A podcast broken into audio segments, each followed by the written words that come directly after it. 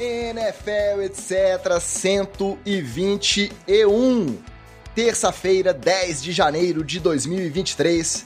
Eu sou o Ticas e estamos de volta, dessa vez com vinheta, com musiquinha e com tudo mais que tiver direito, porque além de comemorarmos a recuperação do Damar Hamlin, hoje celebramos também, pela primeira vez na história deste podcast, nossos três times classificados simultaneamente aos playoffs.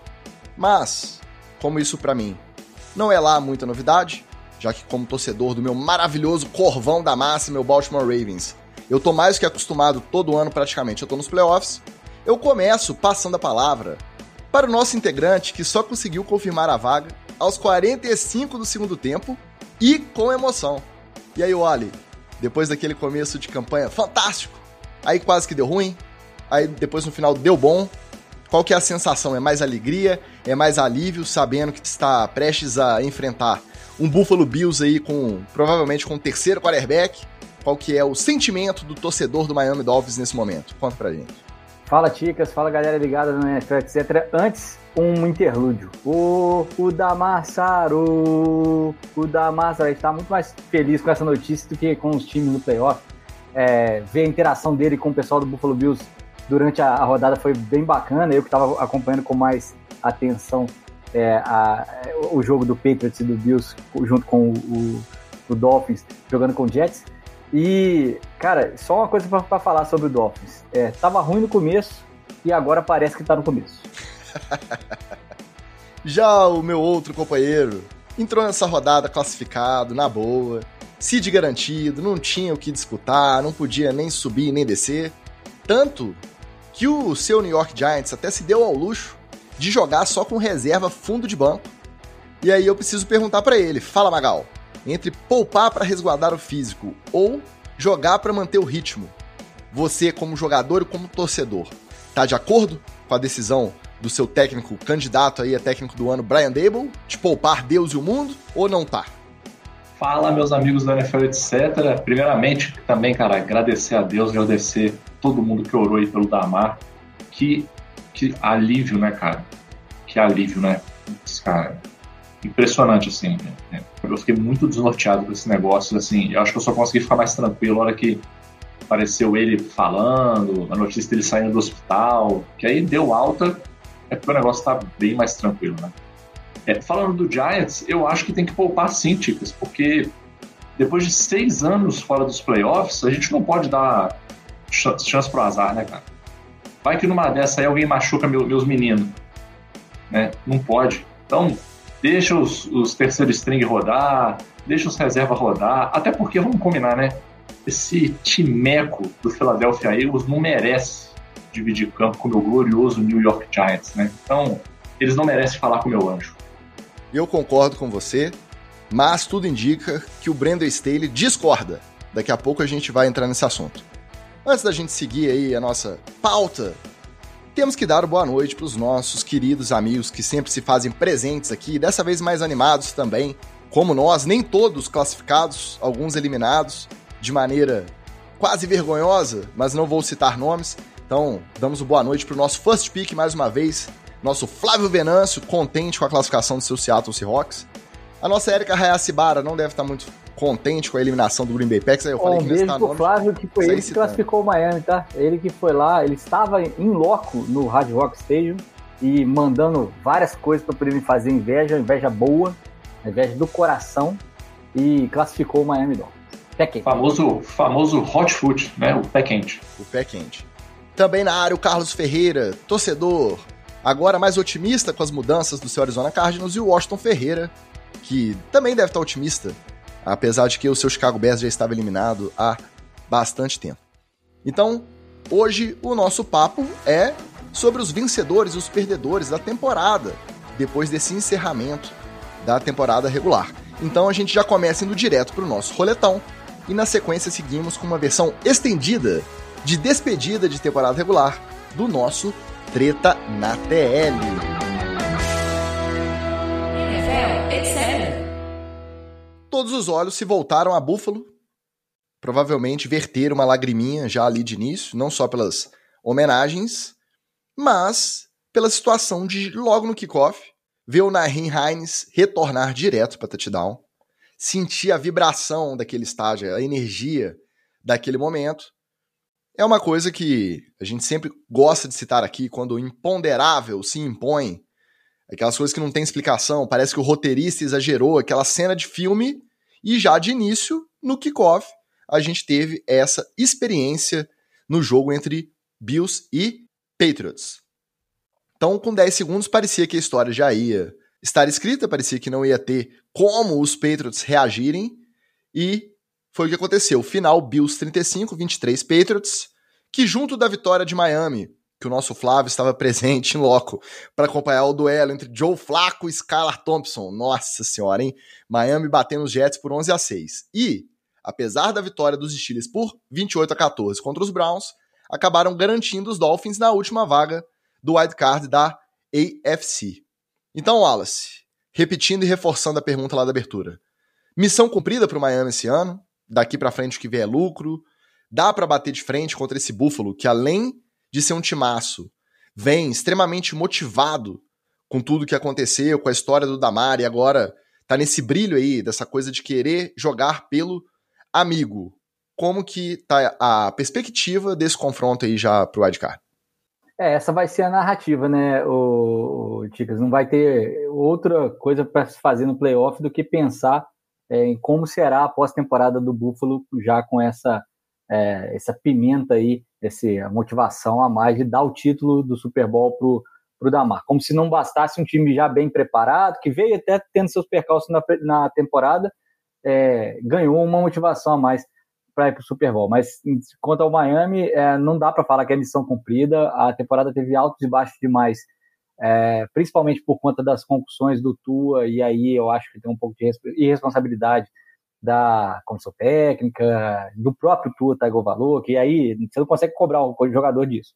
Mas você ficar sem o seu QB, principal arma, no, na, na véspera, de, nas vésperas do playoff, e depender de um jogo sem touchdown para poder conseguir é, a classificação é difícil mesmo. É, eu não tenho esperanças de que com o terceiro reserva a gente passe para né, do wildcard, né, que é, já que é o jogo é contra Buffalo em Buffalo, no frio, e também tem Raheem Mostert machucado, Tarek Hill também saiu machucado, aquele bandido. Então, tá difícil. Só para repassar, eu ouvi dizer que pode ser até o quarto, pode ser Mike Glennon. É. Titular. Por quê? O Tua ainda naquele protocolo de concussão, que a gente sabe que agora nem é só o protocolo, pode ser só aquela questão do dano de imagem, não querer arriscar colocar o Tu em campo de novo. O Terry Bridgewater, lesão na mão. É na mão? No dedo da mão é, que lança. dedo da mão. O Skylar Thompson saiu baqueado aí, saiu lesionado do, do jogo contra os Jets no domingo. E aí o quarto reserva, para alegria do Magal, é o Mike Glennon. Saudade, né, Magal? É, exato. Mas o Mike Mas, Lennon. Na, é... na, nas palavras do Silvio Santos, Mike Glennon é vai para lá, vai para lá. O Mike Lennon ele, ele forneceria a quantidade de pescoço suficiente para a gente bater algum recorde no, no playoff. Mas realmente é muito difícil bater tanto o Buffalo, que é um grande time, né, um bom time, é, em Buffalo já, né, já seria complicado de qualquer jeito com o time completo mas é praticamente impossível com quarterbacks reservas e o time metade variado. O Miami fez o que, que pôde, é, a temporada foi um all-in, eu já venho falando isso aqui desde o começo do, do ano, e não deu certo. Agora é reagrupar e tentar renovar com quem tem que renovar, é, fazer um draft bacana, principalmente com a linha ofensiva, e dar armas para o Tua e para o Miami chegar forte na pós-temporada do ano que vem. Ah, primeiramente, não tem como não comentar. O Tigas falou aí do imponderável. É, essa primeira jogada do Buffalo Bills aí é o imponderável na cara da sociedade. Para quem não acompanhou, a primeira jogada foi um retorno, né? Um retorno para TD e fazia simplesmente três anos e três meses desde o último retorno dos Bills. Três anos e três meses da Hamlin em camisa 3 cara, não, vai me desculpar. Você pode ser ateu o quanto você quiser. Se achar que isso aí é só coincidência, desculpa, meu amigo, você precisa dar uma pensada. Não tem como, cara, não tem como. Uma parada muito fora do comum. Dito isso, dito isso, se a gente for pensar bem, é, na maioria desses resultados aí, Ticas, deu meio que a lógica. Assim. deu meio que o que a gente esperava. O que aconteceu, é, do que talvez fossem resultados um pouco diferentes, um pouco assim, não foi tanto pelo que os times mostraram ao longo da temporada, mas muito mais reflexo do que os times sofreram nas últimas semanas, né? de perdas de jogador, de lesões. Então, se você olhasse lá para o início da, da temporada, é, para fazer um prognóstico agora, para esse final de temporada, a, além de que você erraria tudo, né? Porque quem diria que você estaria vendo Rams e Seahawks com o Rams eliminado e, e os Seahawks lutando para conseguir vaga nos playoffs, né? Ninguém diria isso lá no início do ano. Mas eu, eu achei foi muito dentro do que do que dava para os times fazerem. E, é, obviamente, fiquei um pouco chateado aí com a questão do, do Miami Dolphins, porque realmente você chegar no playoff, mas chegar com esse problema no quarterback é, é um negócio que é muito difícil, assim. Né? Ah, pode ser que saia alguma coisa? Pode. Mas eu acho que a mentalidade agora nos playoffs é o famoso Marrocos na Copa, entendeu? É, passei da fase regular, amigo. Qualquer coisa que tiver daqui para frente é lucro, é Rolls Royce para todo mundo e toca o barco. Só para atualizar aqui, é, o, a lesão do Mostert é na mão, quebrou o dedão, então vai precisar de cirurgia, provavelmente não joga no, no, no playoff. Né? O Tua tem uma, um exame na próxima quarta, popular amanhã para quem está vendo ao vivo, é, que vai determinar se ele volta a campo ou não. Se ele conseguir voltar a campo na quarta ou na quinta-feira, provavelmente ele joga no domingo. Mas também já joga sem o Armstead, que é o left tackle, que, que é a alma dessa OL do, do Miami. Ou seja, esquece jogo corrido e esquece proteção muito longa. Então é, é tua dispara. Se o tu conseguir disparar 20 laser lá e, e a secundária do, do, do Bills sofrer com a ausência do Damar Hamlin, pode ser que tenha uma chance de levar para um overtime e perder no overtime, mas ganhar é difícil lá em Buffalo já é difícil em circunstâncias normais. Com essas circunstâncias excepcionais, então, mais ainda. Mas eu não posso passar para os próximos jogos sem mandar aquele abraço caloroso para o nosso coach Batata, nosso Pablo Bira, maestro Diego, nosso tropeirão, vice-campeão da Liga de Apoiadores do NFL, etc., de Fantasy, o nosso tropeirão Thiago Werneck.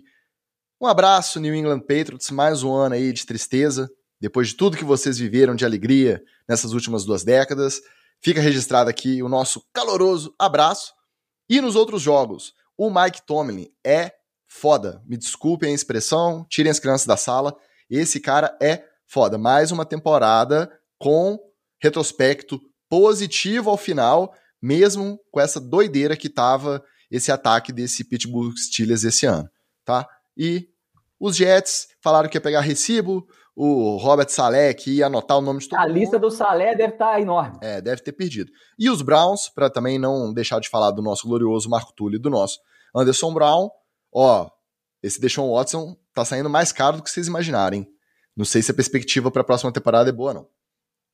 Fechando o topo da AFC, que acabou de decidir a, as vagas, os seeds, os confrontos ali. Os Chiefs, no sábado, bateram os Raiders, 31 a 13 sem, sem surpresa, Patrick Mahomes batendo todos os recordes aí de jarda lançada, TD lançado, provavelmente só aquela aquele tracinho final no, na sua campanha de MVP. Os Jaguars, no sábado à noite, bateram os Titans por 20 a 16. Foi uma pelada, apesar de ser Trevor Lawrence do lado. Do outro lado tinha Josh Dobbs. Foi uma pelada daquela porque o Titans conseguiu fazer o antijogo ali enquanto conseguiu. Só que chegou. Pô, destaque ponto... que o, o Dobbs jogou um jogo consistente até o terceiro quarto. Tá? Depois ele virou o Josh Dobbs de novo. Mas até o terceiro quarto ele estava consistente. Ah, Depois foi interceptação, fumble, foi tudo. Pensando que o cara chegou no time há duas semanas e pouquinho, tá de ótimo tamanho, não dá para criticar, não. Tem que criticar quem deixou o time depender de Josh Dobbs num jogo que era vida ou morte para os playoffs. E outra peladinha braba, os Bengals com os titulares, os Ravens poupando aí, meio mistão, né? Os Ravens meio de mistão, com Anthony Brown Jr. de quarterback. E aí os Bengals bateram os Ravens por 27 a 16 e confirmaram a liderança, a, o campeonato, o título da divisão AFC Norte.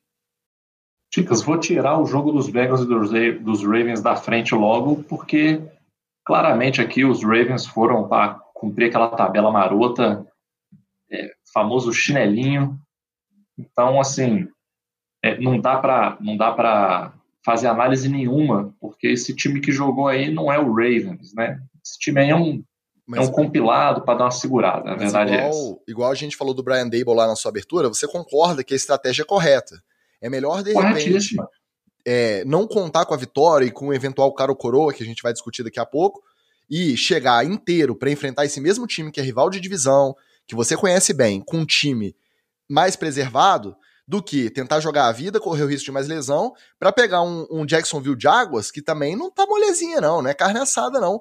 E fora de casa também, só que é um adversário que você conhece menos. Então, eu não discordei da estratégia do Harbour de poupar geral também, não, viu?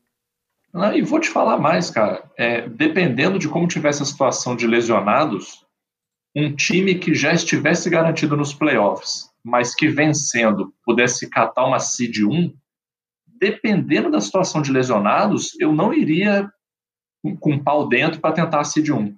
Eu iria no maroto, se eu não conseguir seed 1, beleza, porque todo jogo é um risco e você pode, a gente sabe disso, a gente já viu isso acontecer uma lesão de um jogador acaba com o seu playoff. Acaba com o trabalho da temporada inteira. Então, é, eu acho que tem que ser muito seguro, tá? Muito seguro. Falando dos outros jogos, primeiramente, é, eu tenho que falar dele, o Kadarius Stone, ele está fazendo um excelente trabalho lá no Chiefs, como se fosse necessário, né? Como se o Patrick Mahomes precisasse de um bom wide receiver para poder fazer boas jogadas, mas a química deles está tá mais acertada e nesse último jogo eu senti que eles estão é, se entendendo legal. Fico feliz porque eu gosto do Kadarius Stone, gosto do, do, do, Patrick Mahomes também, então assim, é, problema nenhum é, nisso aí. Os Raiders, cara, uh, desculpa, uh, se alguém tinha alguma dúvida, o Derek Carr não dá mais. Uh, o Derek Carr é carta fora do baralho. O problema é, os caras vão tentar ficar com o meu queridíssimo Jared Stidham ou eles vão partir para a busca de QB? Eu não duvidaria se eles dessem uma chance para o Stidham, uh, principalmente por, se eles conseguirem manter é, o Davante Adams. Porque dependendo de como ele estiver indo, eu falo assim, cara, o Derek Carr não dá mais. Esquece, chega, não tem vestiário, não tem clima mais para ele aqui. Se rolar uma químicazinha ali, ok, entre o Stidham e o, o, o, Adams, pode ter um efeito meio reverso ali. O Adams ajudar o Stidham a crescer como quarterback e, de repente, até essa mudança de, de vestiário aí pode acabar tendo um efeito positivo. Mas também não vai ser um time que vai fazer muita coisa é, no ano que vem. Ao contrário do Jacksonville Jaguars. Esse aí, cara, tá se posicionando assim, é, e vou, vou ser sincero, cara. É, provavelmente o Batata vai concordar com isso aí. Ele é meio, ele, ele é meio desse tipo, corporativista. Mas, cara, eu acho que isso aí é a mão do Doug Peterson. A gente está vendo o resultado do trabalho da CT aí. Porque houveram mudanças de elenco nesse ano, mas não foi nada muito fora da curva assim. E esse time melhorou, cara, de forma significativa. Não é que a gente tem que virar e falar assim, Pô, mas perdeu para não sei quem, é horrível. Não, cara, você tem que. É, é o Delta, famoso Delta. Pega da onde o Jacksonville estava e pega onde o Jacksonville está hoje. Essa caminhada, ela foi muito longa. Onde ele está hoje, não é que ele chegou num lugar muito longe, porque ele está muito à frente de outros times. Mas ele andou um bocado. Ele veio de muito longe. Para estar tá agora jogando um futebol honesto, como gosta de dizer o nosso querido head coach Mudinho. Né? Então, eu achei que é, esse Jacksonville aí, cara, pode dar umas, umas surpreendidas aí. Quem tem que é, botar é, é, o pessoal na, na, na, sala de reunião e bater um papo sério é o pessoal do Tennessee Titans, porque, cara, é rebuild. É rebuild e vou te dizer mais. É rebuild negociando o Henry para ganhar um, uma grana, para ganhar um cap. É, cara, não tem jeito. É até sacanagem com o cara segurar ele lá é, o cara tá só arrastando vagabundo nas costas, não tem como. Já tá, já tá feio, assim, entendeu? É, e principalmente com o que mostrou nesse jogo contra os Jaguars. Porque é um jogo que, vamos combinar, é um jogo ganhável. Era um jogo ganhável. Eles podiam ter ganhado dos Jaguars aí. Mas o jeito como as campanhas foram conduzidas, o tipo de jogada, E, cara, a gente já sabe que na NFL não dá para você depender de um cara só, né? Ah, bota no Henry que ele resolve. Isso aí é até a página 29, né, cara? Não dá. Tem que, ó, dar a corda nele, deixa ele ser feliz em outro lugar. É, não, o, o, esse jogo aí entre Titans e Jaguars realmente foi é, o último suspiro de, de alguma coisa que poderia tentar o Titans para poder salvar a temporada. Mas demitiu o GM no meio da temporada, é, o, já estava afundando o time, já tinha bastante tempo. É, feliz de ver o, o, o Sunshine chegar no, no, playoff, né? Chegar no, na pós-temporada, graças a Deus. E é, mostrando uma evolução bacana com o Doug Peterson, que também é o cara que merece, depois de ter é, levado o Eagles ao título. Ele deu uma, uma engasopada aí, mas parece que vai engatar de novo essa carreira aí, tentando recuperar esse Jacksonville de águas e construir em volta do Sunshine. O Mahomes botou um ponto de exclamação no, no MVP. É, Raiders disfuncional desde que aquele é, doente saiu da, da, da, da, de técnico do time, né? Não vou nem pronunciar o nome da, da criança. É, também é um foi para Las Vegas e parece que está lá jogando no cassino, está fazendo outras coisas lá. O, o vai servir de, de como é fala? abertura ou final da Copa do Mundo, o Allegiant Stadium mas futebol americano que é bom, tá rolando por lá, não. E é, esse Bengals Ravens aí é, é, aquele negócio, né?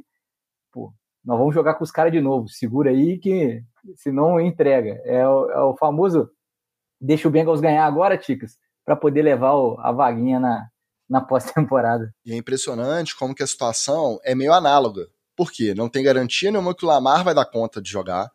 Por quê?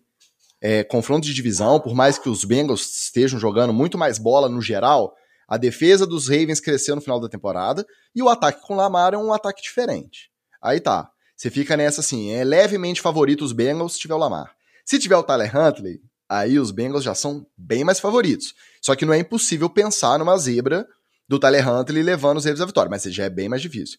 Se não puder o Huntley também, que também tá com tendinite no ombro que lança. Ah, meu amigo se depender de Anthony Brown Sr., ainda mais com esse Anthony Brown aí, né? Esse nome já não é, já não traz boas recordações pro fã de NFL.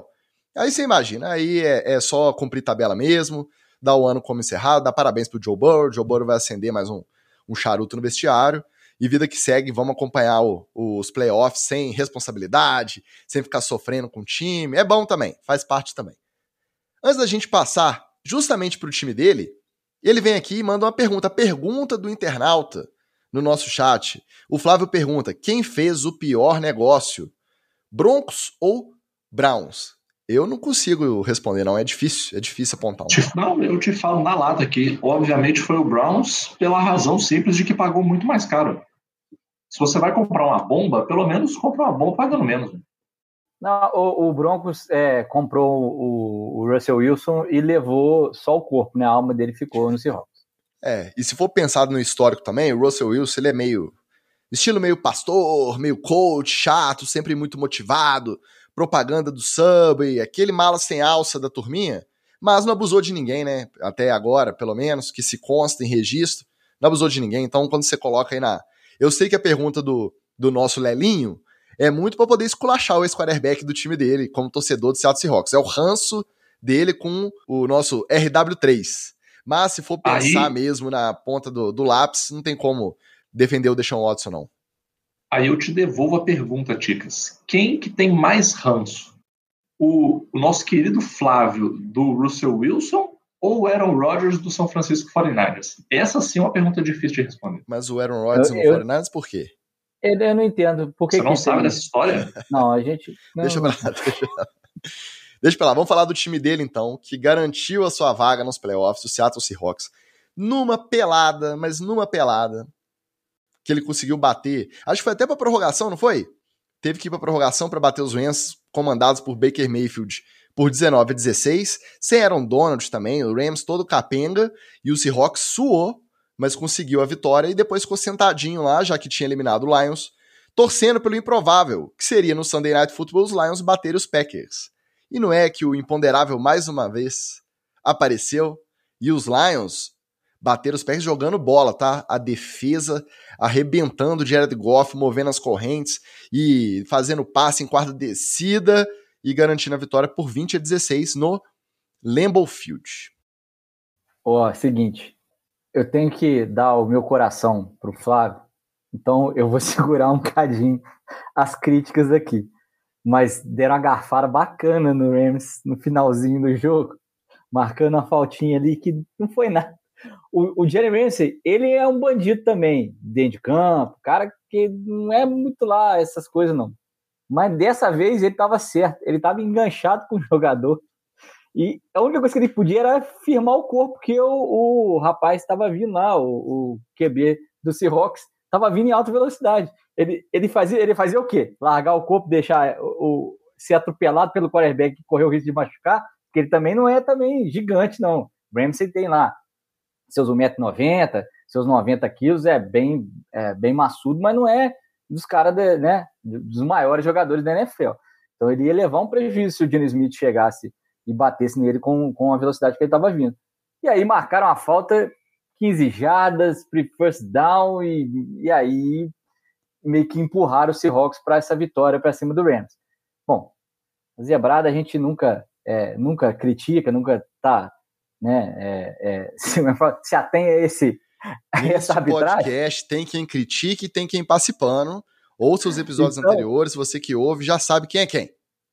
É verdade. Então aí a gente é, meio que empurraram o Seahawks, mas foi legal porque motivou é, é, é um jogo no segundo, no segundo horário que acabou sendo surpreendente, né? Porque o Lions já não tinha chance de chegar na pós-temporada e é, o Packers nunca tinha perdido com o Aaron Rodgers no comando os dois jogos para o Detroit Lions na, na mesma temporada.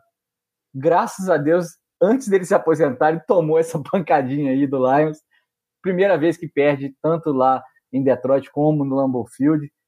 Fantástico. Todo castigo para homeopata antivax é pouco. Vou dizer mais, Wallace. Todo castigo é pouco e eu espero que venha mais por aí. Eu espero mais castigo ainda. Porque uma coisa que eu já fiquei assim irritado já foi que ele mal acabou o jogo, ele já começou com esse nheco-nheco, esse papinho de boi para boi dormir, de ah, a última vez, quem sabe, talvez. Parou, parou, né? parou, parou, daqui a pouco. Não saia daí. No Treta na TL você ouvirá mais a respeito. Parou, parou, parou. Deixa eu te falar uma coisa só sobre isso, Ticas.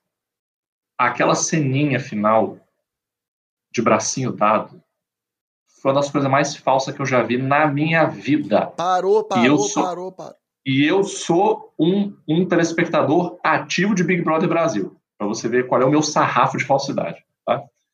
É, eu só quero comentar uma coisa sobre, sobre esses jogos aí. Tá? O Lions, cara, o Lions perdeu, mais famoso vitória moral. Né? Ganhou, tá saindo da temporada, mas sinceramente, cara, vitória moral. Assim. O Lions hoje é outro time, Marcelo Faria pode comemorar à vontade para mim, ele e o, e o Jaguars são os times que realmente conseguiram virar a chave esse ano. É, fizeram um excelente trabalho e vão vir para o ano que vem, se não tiverem mudanças muito drásticas, vão vir como times que você precisa ficar ligado. Acab saíram daquele balaio de o saco de pancada da, da NFL. Em relação ao, ao, ao jogo do Seahawks e do Rams, é, eu acho que para o Rams também fica essa essa sensação, esse gostinho assim de, cara, tem que voltar para a prancheta e refazer umas coisas do zero. É, esse esqueminha que o, que o Chama que veio pensou para esse ano claramente não funcionou. É, e para o ano que vem eles têm que discutir coisas do zero. E quando eu digo discutir coisas do zero, eu acho que é discutir playbook, discutir play call, discutir comissão técnica, discutir alguns jogadores-chave.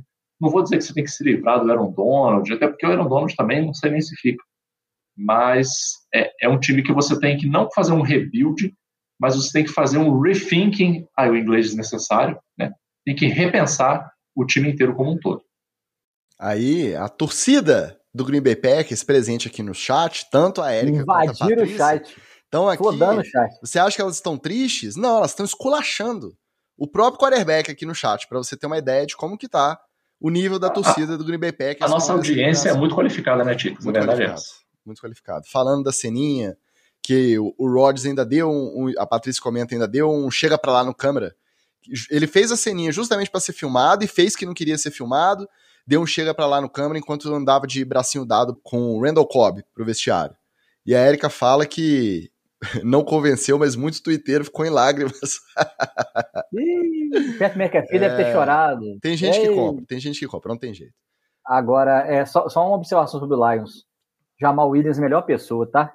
Entrevista dele no final do jogo, fantástica, foi às lágrimas, voltou, fez brincadeiras, zoou os, os companheiros tal, e nem sabe se ele vai ficar o ano que vem no Lions. Então, melhor pessoa, Jamal Williams foi uma montanha russa de emoções essa, essa temporada, mas valeu a pena. É, não, a injustiça dessa temporada foi os Lions não conseguirem a vaguinha deles no, nos playoffs. Tenho nada contra os Seahawks lá do, do nosso Flávio, história do Dino Smith com o Pete Carroll legal, mas os Lions mereciam essa vaguinha, cara. Eles tinham que, que beliscar um, um joguinho de playoff aí, mas tudo bem, a base tá sendo construída. Nos próximos anos, esperamos que a gente veja aí os Lions alçarem voos maiores. Se bem que leão não voa, mas vocês entenderam. Vamos lá, Magal. Pode ser um grifo, pode ser um grifo. Pode um grifo. É. No, topo, no topo da NFC, já que estamos falando dessa conferência, o Giants popou todo mundo, os Eagles voltaram até com o Jalen Hurts, mesmo assim bateram só por 22 a 16, hein? Preocupação para Felipe Bertelli e Teresa Bernardi? Será? Será? Mas os Eagles pelo menos conquistaram o primeiro lugar na conferência, estão de bye essa semana de wildcard, mais tempo para recuperar os bonecos para voltar no divisional. Os 49ers também não tomaram conhecimento dos Cardinals com David Blau. David Blau. De quarterback, mais um time com quarto quarterback em campo. Acompanha comigo. Kyler Murray tá fora da temporada, já tava. Colt McCoy, não, também concussão, não vai jogar. Trace McSorley, não, esse menino é ruim demais, ele não tem condição. Aí põe David Blau, David Blau, tá? Direto do Lions, inclusive. Começou o ano Lions, foi parar nos casos para jogar esse jogo. 49ers 38 a 13. O Dobbs também, é, é, o Lions teve três quarterbacks na rodada. O, o Dobbs também assinou o practice squad do, do, Lions esse ano ainda. Olha só, é uma, uma fábrica de fazer bons jogadores o Detroit Lions. E os Commanders, sob o comando de Sam Howell, aquele reserva draftado esse ano, Hulk, que chega só para dar esperança para a torcida, para o nosso Thales de Matos, para o nosso Thiago Marceno, ficar assim, nossa, esse menino é bom, hein? E bater os Cowboys titulares, tá? Cowboys titular por 26 a 6. E Dak ah, Prescott. Olha, vou te falar um negócio. Como esse, os dois primeiros jogos, vamos combinar, né, Ticas? Eu sei que o jogo é do Giants, tá, mas assim, esses dois primeiros jogos foram um joguinho de Pro Bowl. A verdade é essa. No caso do Eagles e do Giants, o Eagles também, eu gostaria de me animar, né, porque foi um jogo apertado, mas assim, o Eagles, não é nem que ele tirou o pé, né, o Eagles foi na banguela. Ele deu uma acelerada, eh, botou em ponto morto e deixou correr, né? É, e o Giants a mesma coisa. Eu gostei até porque ficou parecendo uma coisa meio acordo de cavaleiros, assim, de aqui, não vamos pontuar muito, não. Vamos deixar um joguinho aqui honesto, aqui, é, menos de 40 pontos, né? não vamos passar muito disso aí, não, tá? Não pegar mal para ninguém, né? É, o 49ers e o Cardinals, quase a mesma coisa. A diferença é que o Cardinals não tem condição de fazer mais nada. A verdade é essa. O Cardinals hoje é um time de Pro Bowl. O pessoal fazendo o máximo possível que eles conseguem, eles são um timecozinho assim de Pro Bowl. Não dá tempo direito, não dá passo direito, não faz corrida direito, não faz nada direito. O 49ers, Magal, deu até um sec de, de é, homenagem ao DJ Watt, né? Deixaram ele entrar e ele fez o último sec da carreira no último jogo. Pois é, para mim o highlight desse jogo foi ser o último jogo do, do, do JJ Watt, né? Finalmente, né? O homem já até infartou, pelo amor de Deus, vai aposentar. O, o departamento médico do Cardinals deve ter soltado é, é, rojões. É, falei assim, cara, pronto, cara, é um risco a menos. Imagina a indenização que ia pagar se mata esse rapaz. Cara, nada contra o Damar Hamlin, obviamente. Imagina se uma parada dessa acontece com o J.J. Watt, cara. Você imagina o tamanho da comoção, cara. Então, assim, com certeza a galera, a equipe médica do, do Cardinals, cara, comemorou, fez aquela cestinha de despedida para ele, falou, vai, meu filho, vai, mas mantém o, o, o ecocardiograma em dia, tá? O check-up no cardiologista direto. O jogo que eu quero comentar um pouco mais é realmente o jogo do Cowboys e do, e do Commanders, primeiramente porque eu fico triste com uma notícia dessa, do Cowboys passando vergonha, né? É, mas o que, eu acho que é, é, relevante em relação a esse jogo. Primeiro, por mais que o, o, o nosso querido Sam Howell aí, né, famoso desconhecido, é, ele tenha dado literalmente o primeiro snap profissional dele nesse jogo, né? Olha, imagina, primeiro snap profissional do cara nesse jogo. É, mas ele fez um bom trabalho, cara. Ele fez um bom trabalho, assim. É, no primeiro quarto, ele, ele, ele teve boas estatísticas, né? Ficou 6 de 10 para 66 jardas, númerozinho bacana. É, depois ele deu uma, uma, uma amornada e mais no final do jogo ele deu uma, uma reaquecida, né? Terminou é, o jogo com boas estatísticas. No final, é, ele não tomou, ele não foi sacado depois do, do halftime, né? Ainda teve aquela bola de 52 jardas lá para o Terry McLaurin no final, é, que foi uma bola muito boa. Não foi assim um passezinho menos que o McLaurin corrigiu. Foi um bom passe, um bom passe, né? E o cara dá um passe de 52 jardas na estreia dele, mostra que ele está com uma certa confiança, né? De que tudo bem que o resultado do jogo também ajudava, mas ele estava ali confiante, né? O segundo ponto é que, cara, o Washington conseguiu dominar as trincheiras. E pegando mais um, um, um bordão aí do, do Paulo Antunes, cara, a batalha das trincheiras. Né? Se você domina a batalha das trincheiras, não é que você ganha o jogo, mas você facilita muito o seu trabalho, né? Porque você não deixa o jogo corrido avançar, você deixa o QB incomodado, porque ele percebe que a OL dele está sentindo pressão toda hora, então você atrapalha demais o ataque do adversário e é uma bola de neve, né? Se você atrapalha o ataque do adversário, você consegue botar o seu time em campo numa posição melhor, o seu ataque joga com mais facilidade, porque ele tem que caminhar menos no campo, e isso vai virando uma, uma bola de neve que foi muito positivo, né? É, e uma coisa que a gente é, já vinha falando aqui há algum tempo, que é o jogo aéreo do, dos Cowboys, principalmente por causa desse medo constante de será que o Dak, será não, né? Quando é que o Dak Prescott vai lançar a interceptação desse jogo que vai avacalhar e tirar toda a moral e todo o momentum do time, né? É, claramente o, a defesa de Washington conseguiu controlar esse ataque aéreo também dos Cowboys. E aí, cara, eu não devia, Ticas, eu não devia, mas eu vou terminar minha fala aqui com um, uma dica para o torcedor do Cowboys. Gente, parem de ficar acreditando nessa lenda de quatro anos atrás de que aquele Ewok que vocês têm de running back ainda serve para alguma coisa. Acabou, gente. Acabou. Essa fase acabou. Foi bom enquanto durou, foi legal. Ele já me deu muita raiva. Naquela época que ele corria 8 jardas de média, 9 jardas de média. Esse homem não está correndo mais nada, ele não aguenta mais nada e vocês estão se deixando levar pela marra dele. A única coisa que não mudou ao longo do tempo foi a marra dele. Ele continua a mesma marra de sempre. Mas ele não aguenta mais nada. Largue, tirem o coraçãozinho de vocês desse homem, deixe ele embora e comece a reconstruir o time, tá? É, o, o Pollard é, tem corrido e pegado bola, né? Tem coisa que o Elliott não, tá, não nunca fez e a corrida. Mas aí, Wallace, é aquela coisa. A gestão do time é feita, o GM do time é o próprio dono, é o Jerry Jones que comanda. Renovou é. o cara. Tem um, um segundo running back, é o Pollard, que ganha praticamente todas as estatísticas. Jarda por corrida, jarda após o primeiro contato, praticamente todas as estatísticas o Paulo tá na frente. Mas o investimento no Zeke foi tão grande, e aí se for pensar em uma possível troca, não pode desvalorizar o, o, o asset, o, o recurso. O investimento, ah, recurso dele, né? Cara, mercadoria. O, o George Jones trata... eu fui, eu fui O George Jones é um velho maluco, gente. O George Jones é um velho maluco. Tem hora que falta palavras. Ah, os caras tratam como mercadoria mesmo, como carne. É isso, é Eles é isso. como mercadoria. Não adianta. Mesmo que tivesse jogador bom, gente, o, quem, comanda, quem comanda a organização é um velho biruta. É um é. velho biruta. Igual tem no seu prédio, tem na sua vizinhança, todo mundo conhece. A, a menos de 8 quilômetros, tem um, um velho biruta perto de você. É isso que o Jerry Jones é, só que ele é um velho biruta e rico. Então ele tem muito poder, ele manda nos outros, mas ele continua sendo biruta.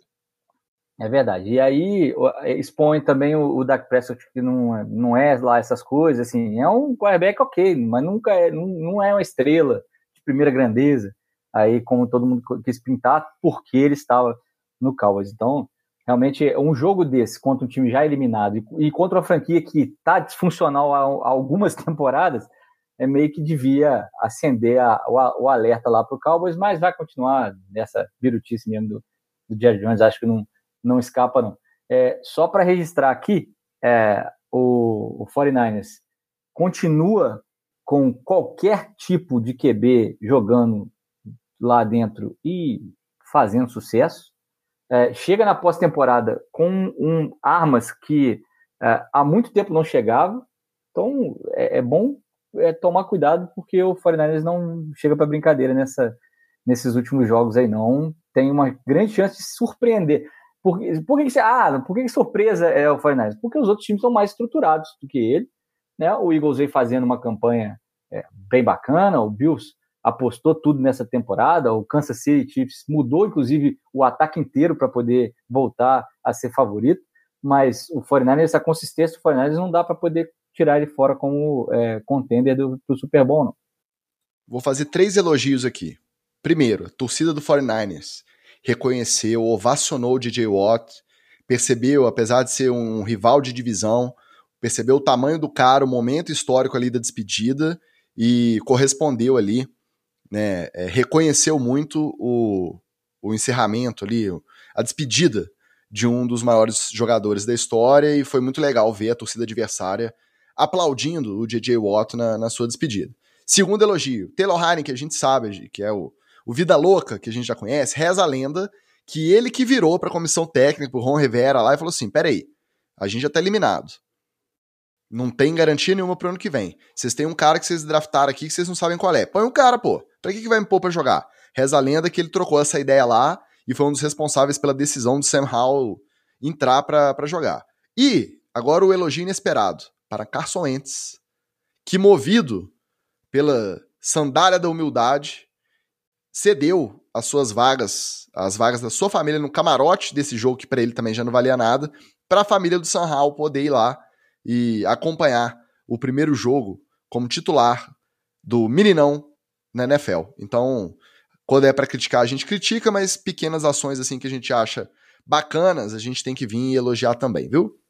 Não joga nada, mas é gente boa, é, Pode ser, pode ser. O Oli, nas disputas pelo first pick no draft 2023, os Bears começaram o jogo com Nate Peterman de quarterback, e terminaram com Tim Boyle de quarterback e perderam com sucesso para os Vikings por 29 a 13. Já os Texans completaram, sob o comando de Davis Mills, completaram uma quarta para 12 e uma quarta para 20 com direito a Hail Mary e conversão de dois pontos para virar o jogo e baterem o Indianapolis Colts por 32 a 31 e entregarem de bandeja o first pick justamente para o Chicago Bears. A pergunta que eu te faço é o seguinte: técnico, não existe tanque, não tem essa de perder de propósito porque não quer uma melhor, ou o glorioso Love Smith já sabia que estava demitido e a forma dele descontar a raiva por ter ficado um ano só lá nos Texans e poder se vingar da franquia foi vencendo esse jogo de maneira inacreditável e perdendo o first pick para os Bears. É, não, eu, eu acredito que é, nem tenha sido muito, muito difícil ter essa conversa, não, Ticas, porque você olha quem que seria a possibilidade? É o Chicago Bears. O Bears tem agora uma decisão difícil a tomar no draft, porque era fácil se ele fosse o segundo pick. Primeiro pick o Texans, ele vai pegar o QB e pro, pro, provavelmente a gente vai, vai ver o Bryce Young jogar no Texans. Mas eu acho que ele vai jogar no Texans assim mesmo, porque o Texans acabou de draftar o Justin Fields, é, começou esse ano a soltar o jogo do garoto, né? Primeira vez que alguém fala assim, garoto, vai lá e faz o que você sabe. E percebeu que ele tem talento, ele precisa cercar ele de, de cuidados. Por exemplo, uma OL melhor, precisa de um pouco um running back um pouco mais consistente. Então, ele, as necessidades do, do, do Chicago Bears são maiores do que só o first pick. Eles não vão lá pegar o, o, o Young e deixar né, é, é, a, o próximo, o, o próximo pique para o desespero do Texans. Então o Texans ele meio que sabe que ele vai terminar com o Bryce Young na mão, primeiro ou segundo pique. E aí, obviamente, o técnico quer ganhar o jogo. O Batatão que me, é, me lembra sempre, o cara entrou em campo ele quer ganhar. Não interessa se é amistoso, se é, é porrinha, se é, é, xadrez ou se é futebol americano. E aí, ali, você tem que dar tudo. Então, é, provavelmente deve ter rolado essa conversa mesmo, né? Do, do técnico já demitido, demissionário, com a bilhete azul na mão, e de mostrar, falar assim, não, vamos mostrar aqui, vamos dar, fazer a, a, coisa certa, vamos jogar direito contra o Colts.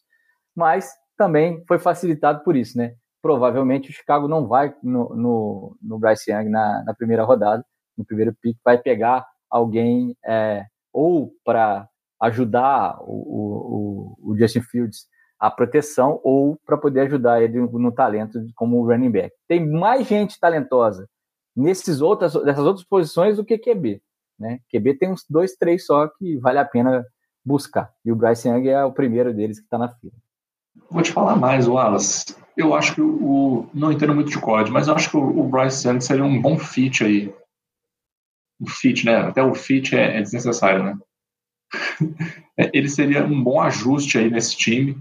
É, das poucas coisas que eu ouvi do Bryce Young no, no, no college, eu acho que, que faria sentido é, é, o pessoal se organizar para ir no, no, naquele all-in gostoso para pegar ele. Entendeu?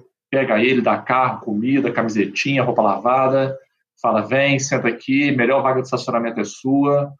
É, porque definitivamente, cara, é um time que precisa começar a se reconstruir. Assim. Precisa começar a, a, a fazer um trabalho um pouco diferente, entendeu? Já são três temporadas de Texas com veterano que sobrou do time, né? Já pois tá é, cara. É, entendeu? É, não dá, cara. Existe um limite para quando você é, é, tenta empurrar, tenta consertar o que você tem, ou quando você joga fora e começa a fazer um negócio novo. E o Texas já passou dessa hora há muito tempo. Assim. Tem que é, é, fazer coisa nova, né? os Vikings e os Bears, eu confesso que eu queria que os Bears tivessem ganhado, para o Vikings ir com aquele gostinho de derrota para os playoffs, né? Mas não foi, né? Então vai chegar nos playoffs vencendo, mas também vamos combinar, né? Vencer esse Chicago Bears aí também não é para ninguém ficar se gabando, não, né? Como sempre, derrota do Chicago Bears, fico triste pelo nosso querido Cairão, né? Mas paciência. Ó, Dalvin Cook, e aí vou citar um cara que a gente ainda não falou deles, mas vai falar daqui a pouco. O Austin Eckler. Os dois running backs têm problemas com segurar a bola, hein? Para fechar o roletão rapidamente, os jogos que não valiam absolutamente nada. Absolutamente nada. Não mudava a vida de ninguém.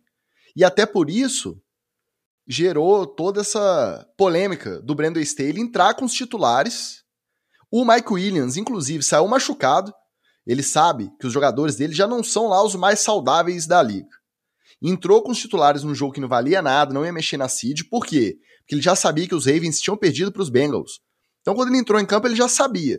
Deixou o Justin Herbert em campo até o meio do quarto período, deixou o Austin Eckler, que também não é, é o mais saudável lá em campo, o Kina Allen, que também é bichado, e o Mike Williams acabou machucando. Tá com espasmos nas costas, na, na lombar, não sabe se vai ter condição de jogo contra os Jaguars no final de semana.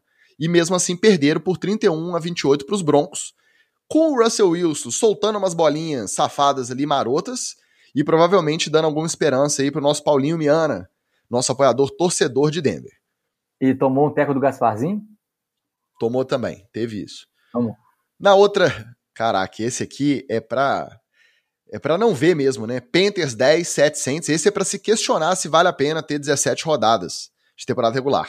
Os Panthers esse é o VT da temporada. É, é, é, o que você vai ver em, em abril. Você vai ver esse jogo. Ah, aí. mas não vai nem em abril, cara. 10 a 7 Panthers contra New Orleans Saints na despedida de ambos da temporada. E os Falcons bateram os Bucanias por 30 a 17, os Bucanias também com o pé no freio, freio de mão puxado, mas os Falcons fizeram aí um placarzinho até, até razoável. Desmond Reader também deu alguns brilharecos ali durante o jogo, mas mais um jogo que não tem como a gente tirar nada de, de proveitoso para pensar na, no ano que vem. O Brady saiu no segundo quarto. Não, tudo jogo safado, tudo jogo safado. É, desse Falcons e Bucks, a única coisa assim que, que valeria destacar é que é, quebrar a invencibilidade do Brady frente aos Falcons, né? Falcon, o Brady vinha 10-0 contra os Falcons. Tudo bem que é um jogo que ele nem jogou direito, mas a estatística continua valendo. Então, Brady, parabéns aí, sua primeira derrota para os Falcons? Panthers e Saints, eu absolutamente me recuso, né? Entra naquela categoria, meu contrato da NFL, etc., me permite, me recuso a comentar esse jogo, e em troca trago a novidade que o jogo mais frio da história, uma curiosidade, né? O jogo mais frio da história da NFL foi em 31 de dezembro de 67, lá no Lambeau Field, simplesmente 25 graus negativos. Se não dá para ficar em pé numa temperatura dessa, imagina jogar futebol americano. Dito isso, Broncos e Chargers, a única coisa que eu acho que vale destacar desse jogo é que me deu aquela sensação, sabe no final da temporada, quando você pensa que tem um personagem que está morto, e aí a câmera dá um close no olhinho dele, assim, ele dá aquela piscadinha no olho e termina a temporada? Foi a sensação que eu tive com o Russell Wilson. Ele parecia estar morto lá, largado, a câmera aproximou do olho dele, ele deu aquela, tum, aquela abridinha de olho assim no final. Que eles passou, ó, de repente, na próxima temporada ele vai aparecer aí. Porque ele fez um joguinho melhor é, é, nesse jogo. Ele deu assim aquela, aquela memoriazinha do Russell Wilson de Seattle. Correu, fez bons passes. Verdade seja dita, desde a demissão do Nathaniel Hackett, mesmo com Jerry Rusburg lá, o homem do relógio de técnico interino, o Russell Wilson deu alguns sinais de melhora, lembrou, mesmo que de longe, mesmo só o branco do olho, o Russell Wilson, que ele já foi em alguns momentos bons dele lá em Seattle. É, e aí tem dois nomes importantes nessa, é, é nessa faísca, nessa fagulha, né? O Latavius Murray e o, e o Judy, que são um running back e um, e um wide receiver que também, assim, estavam naquele ali, ah, e aí, será que vai, será que não vai? O Latavius Murray foi trazido ali é, é, por causa de lesão, para cobrir buraco, ah, será que é, né?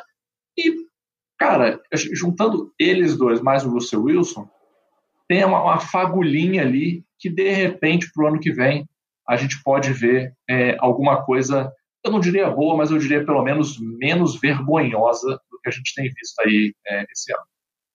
É, não dá para acreditar nem, nem no Russell Wilson, não. Esses três jogos aí, o que salva mesmo é que eles entraram em campo e tentaram jogar futebol americano. Porque agora, uma besteira muito grande do Chargers, né? O Chargers é, arriscou jogadores que podem fazer falta, o Williams certamente vai fazer falta. Na verdade, eu acho que ele só entrou em campo para me eliminar da final de, de Fantasy mesmo, com o Sons lá.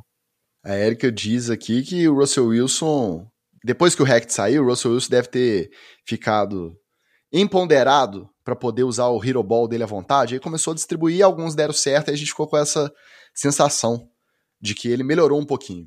E dá uma boa noite para o pessoal que chegou no chat, eu acabei passando batida. A nossa gloriosa Vanessa chegou aqui mais cedo. O nosso Vitinho chegou aqui agora há pouco. E o Anderson Tomás, que teve o seu Cleveland Browns eliminado, falou que agora ele é Go Giants. Magal tá pagando a Coca-Cola pra, essa galera aí, hein? Chama bom senso, né? Uma hora a pessoa chega no bom senso aí. Parabéns, Anderson. Fica a dica aí para as outras pessoas que torcem para times menores. Agora você imagina o cara que o primeiro time é o Cleveland Browns e o, o segundo o anexo é o, é o New York Giants. É danado, hein? O dureza. coração tá bom. Dureza, dureza. O coração tá bom, não precisa fazer teste, não. Bora pro treta.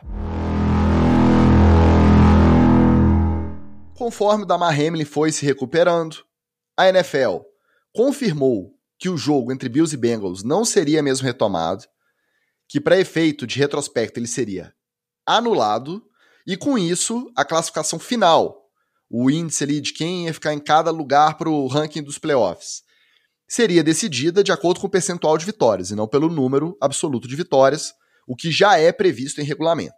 Então, até aí, tudo bem, tudo certo. Porém, muitas reuniões de front office com donos, front office com comissão de, é, de jogo, com associação de jogadores.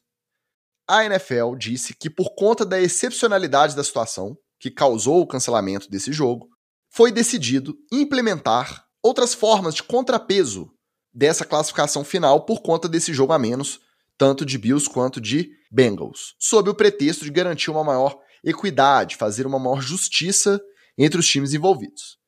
Na sexta-feira, foi levado a voto entre os donos das franquias e aprovado por mais de dois terços. Então, 25 donos aprovaram, 25 donos de time aprovaram os seguintes contrapesos, os seguintes, os seguintes recursos, além do cancelamento e do índice de vitórias para a seed do playoff. Primeiro, caso a final de conferência da AFC fique entre Chiefs e Bills ou Chiefs e Bengals. Na verdade, gerou-se até uma dúvida. Os próprios jornalistas ficaram em dúvida se valia para os Bengals também ou só para os Bills que acabaram ficando com o seed número 2. Era quem estava disputando de perto com os Chiefs a, a, o primeiro lugar na AFC. Em caso de final, então, vamos tratar aqui Chiefs e Bills, que ainda pode acontecer. Esse confronto vai ser disputado numa sede neutra, não vai ser em Kansas City. Tá? Esse foi o primeiro.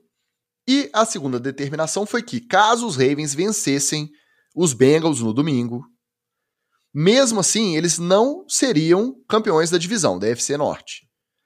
Apesar de terem vencido os Bengals duas vezes durante a temporada.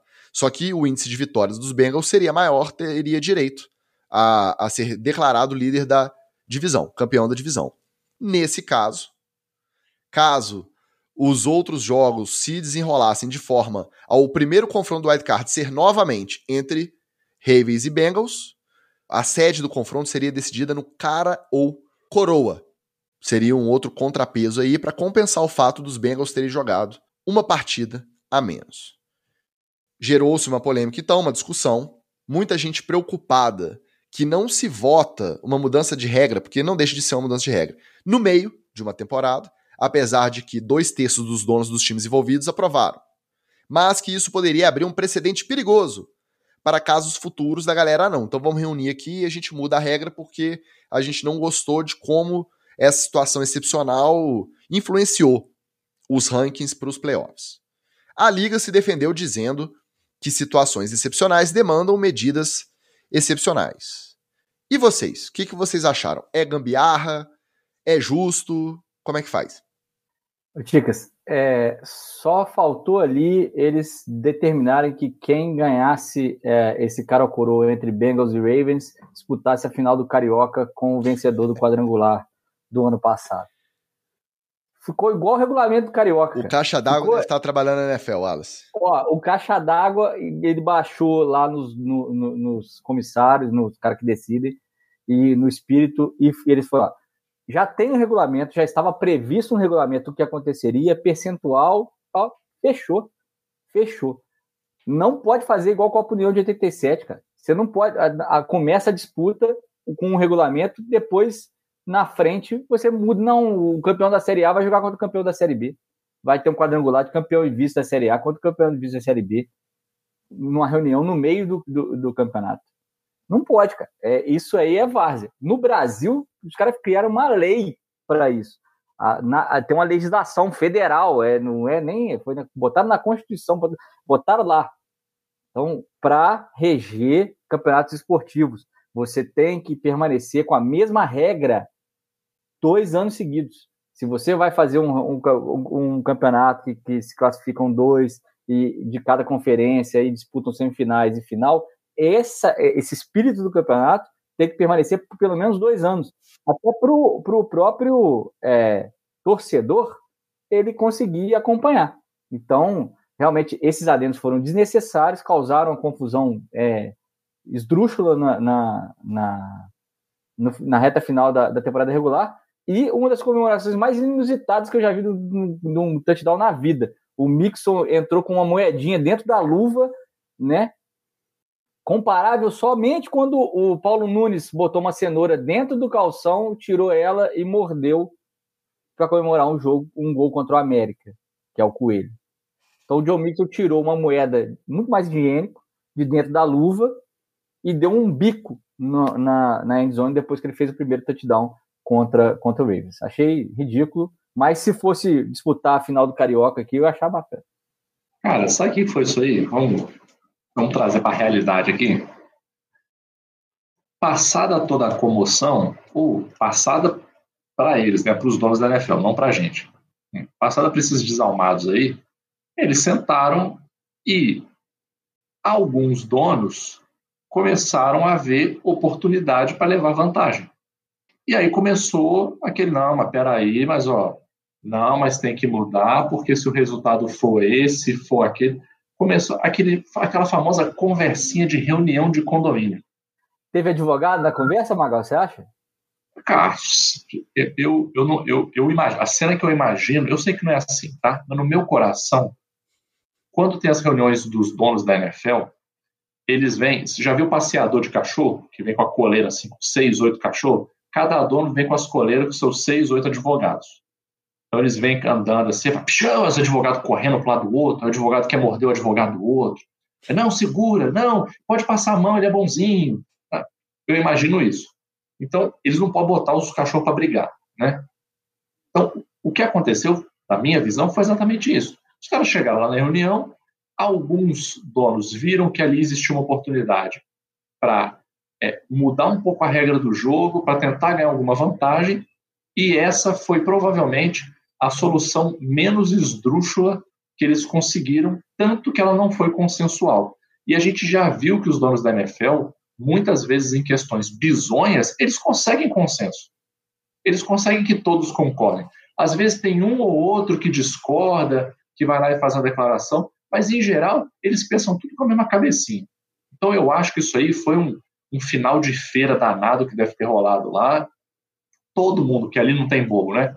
Todo mundo sentiu que tinha gente querendo levar vantagem e essa foi a solução menos pior possível. Sinceramente, eu acho que no fim das contas vai ter muito pouco efeito prático isso daí.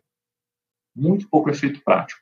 Até porque uma coisa que com certeza eles pensaram é o seguinte: beleza, a gente vai mudar a regra aqui. Se por causa dessa mudança de regra acontecer uma coisa muito esdrúxula em termos de resultados de playoff, não sei o quê, a conta para a gente vai vir muito alta. Muito alta, porque vai afetar aquilo que eles dizem que é o, o cerne né, que é a justiça do jogo, né? Todos têm as mesmas chances, Paraná, Paraná. Se tiver um dano a isso, aí eu acho que eles vão, é, eles sabem que seria muito prejudicial. Então, eu acho que foi a solução melhorzinha que eles arrumaram, sabendo que a probabilidade de acontecer algum resultado esdrúxulo, que vai todo mundo falar, ah lá, tá vendo, foi só por causa desse, desse remendo, a chance disso aí vai ser pequena. Eu espero que seja também. É, disso tudo eu acho que a gente vai ter um Bills e, e Chiefs num campo neutro, que é o, menos que é o que vai afetar menos a. a... Eu vou te falar que eu, eu já levantei a mão pro céu que eles toparam não ter o jogo. Porque para a NFL botar o, o pau na mesa e dizer que ia ter o jogo de qualquer jeito, eu não duvidaria. Eu já acho que deve ter muito alguma ideia sendo plantada ali, a sementinha da ideia sendo plantada, de passar as finais de conferência para campo neutro pré-definido, igual eles fazem com o Super Bowl, igual a gente vê nas ligas de futebol, que até outro dia, Libertadores era jogo de ida na casa de um time e jogo de volta na casa do outro. Dependente do critério de quem jogava o primeiro dentro, o primeiro fora, se era sorteio, se era campanha, mas sempre foi. E agora tem essa coisa do mega evento, de querer é, produzir um evento específico. Então, nada me tira da cabeça que teve alguma coisa nesse sentido. E se além do Super Bowl, as finais de conferência fossem decididas em campo neutro, numa sede única específica já pré-definida, que o pessoal já pode comprar ingresso antes, movimento turístico da cidade. Eu fiquei com essa, essa sensação que foi uma brechinha, uma oportunidade que eles aproveitaram para poder entrar com isso aí. E outra, se a gente for olhar na chance dos times chegarem à final de conferência, a final de conferência mais provável da EFC hoje é Chiefs e Bills. Então, muito provavelmente, eles vão ter que resolver isso e a gente vai ver mesmo. Resolver não, já está resolvido. Muito provavelmente a gente vai assistir um Chiefs e Bills numa atmosfera completamente diferente do que deveria ser, porque não vai ser nem em Kansas City nem em Buffalo. Então. Não, e se for legal, e se for legal, aí, meu querido, em cima da hora, assim, se for legal, aí pode ter certeza. Ano que vem é final de conferência em, em campo pré-definido três, três, dois mini bowls e um Super Bowl. E aí a gente fica sempre com o pé atrás. A gente sempre acha que eles estão mancomunando algum jeito de faturar mais, de inventar mais alguma moda, não necessariamente priorizando, valorizando as mesmas coisas que nós, como torcedores, valorizamos. Né? Eu vou, vou, lembrar vocês, cara, que é, lembra a, a Champions League, a, as finais em 2020, que foram decididas em, é, em sede, né, é, sede única para isolar os times e tal. É, foi a, a, final foi no, é, já é em campo único, né? E as semifinais, os jogos foram é, todos no, no, mesmo estádio e tal. a UEFA chegou a, a, a cogitar isso, a virar as fases finais assim, é, um jogo só e viajar às vezes time para alguma sede e tal, meio que uma mini, um mini mundial de clubes, só que na mini Champions, né? É, é, esse, essa ideia não é só da NFL, não. Essa ideia está rodando no mundo dos esportes aí. É o a parte comercial do esporte ela acaba às vezes falando mais alto, às vezes não sempre, né? Quando tem alguma oportunidade assim, na dúvida, a galera vai sempre pro comercial, pro financeiro, em detrimento às vezes da tradição ou do fator esportivo. A gente já está acostumado. A gente já está acostumado. Agora, o que, que a gente não está acostumado? A gente não está acostumado a viver uma semana como a que a gente viveu na semana passada por conta da Mar. Ao mesmo tempo, agora que ele está se recuperando, que já não corre risco e a gente pode olhar em perspectiva e ver que a NFL inteira, a torcida inteira e até gente alheia à NFL e ao futebol americano se uniu tanto em oração quanto em preocupação, acompanhou o caso, se impressionou e aí teve esse senso de unidade, esse sentimento, né, de, de solidariedade rolando. O fundo dele lá de, de arrecadação para entregar brinquedo para crianças carentes já bateu 8 milhões em doações. Então teve um movimento bacana durante a semana e a história tudo indica que vai terminar com o final feliz porque ele a cada dia se mostra melhor e mais recuperado. Beleza. Aí chega no domingo, rodada cheia, vários times jogando. O Alex Highsmith, o linebacker dos Steelers, faz um sec. E na comemoração vem um companheiro de time, eu nem lembro, nem vi o nome aqui quem é. E faz o quê? A comemoração, massagem cardíaca nele. Aí chega o Sunday Night Football.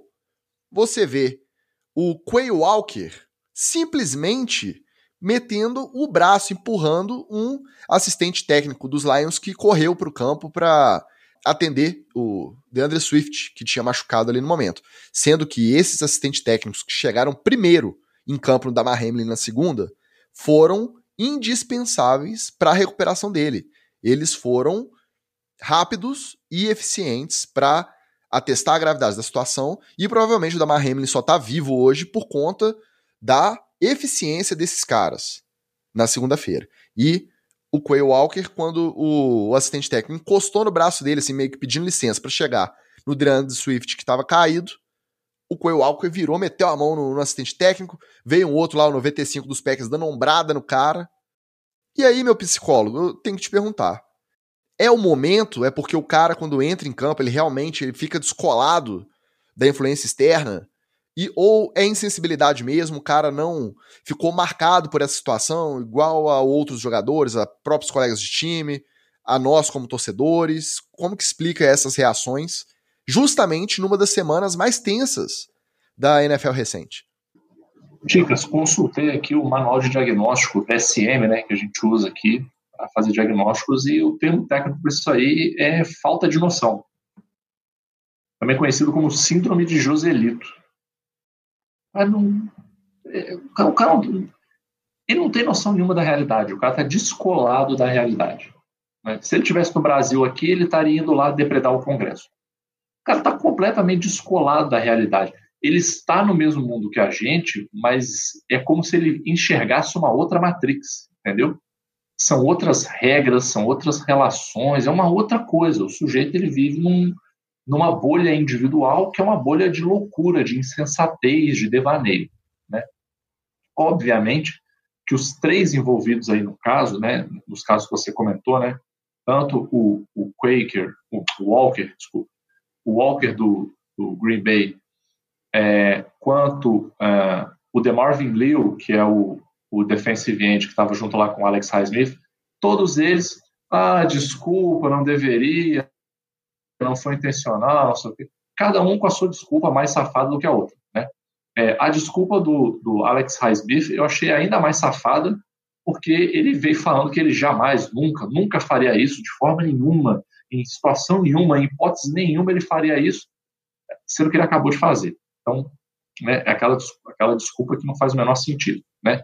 Falou que rezou quando viu o jogo, que ele estava assistindo o jogo, não sei o que, para o que me espantou é que é, o Alex Highsmith é simplesmente o, o ele foi o, o, indicado dos Steelers para o Arthur Rooney Sportsmanship Award, que é exatamente o prêmio do, do cara que tem fair play. Né? Então, assim, é, eu retiraria essa indicação. Se eu fosse o Steelers, eu retiraria essa indicação. É, e o, o, o, o Quay Walker, cara, para mim isso aí é, é, sintomático do zaralho que está o Green Bay Packers, cara. A, a falta de disciplina lá tá uma parada absurda. No mesmo jogo teve aquele lance do Douglas lá se metendo no meio da. O que, que é aquilo, cara? Cara, isso aí é sintomático do nível de desorganização, de falta de liderança que está dentro do Green Bay Packers, cara. Tá uma zona. Eu não gosto dessa expressão, mas eu vou usar aqui porque ela é antiga. É uma casa da mãe Joana. O próprio Matt LaFleur assumiu, matou a cena peito e falou: ó, isso aí, eu, não, eu que não tô, não tô conduzindo legal. Por quê? Ok, os caras vacilaram absurdo dentro de campo, mas essa culpa tem que recair sobre mim também. Porque eu não tô gerindo também. direito. Se os meus caras estão fazendo isso sucessivamente, eu tenho que ser é, culpado, eu tenho que pensar sobre isso também no meu trabalho. E não é o primeiro caso, né, Ticas? O Walker não foi a primeira que ele fez. Ele, ele já tá, ele já, o réu primário dele ele já perdeu. Então, assim, é, é, é, outra franquia. A, mais cedo aqui, a, a, a Patrícia comentou, né? É, gente, deixa o torcedor do Green, Packers, do Green Bay Packers torcer, gente. Pelo amor de Deus, para de fazer zaralho no, no time. Deixa o pessoal, pelo, o pessoal só quer torcer, gente. É só isso que eles querem. Para de tocar, to, tocar o rolo no time. Pelo amor de Deus, tem que botar uma ordem.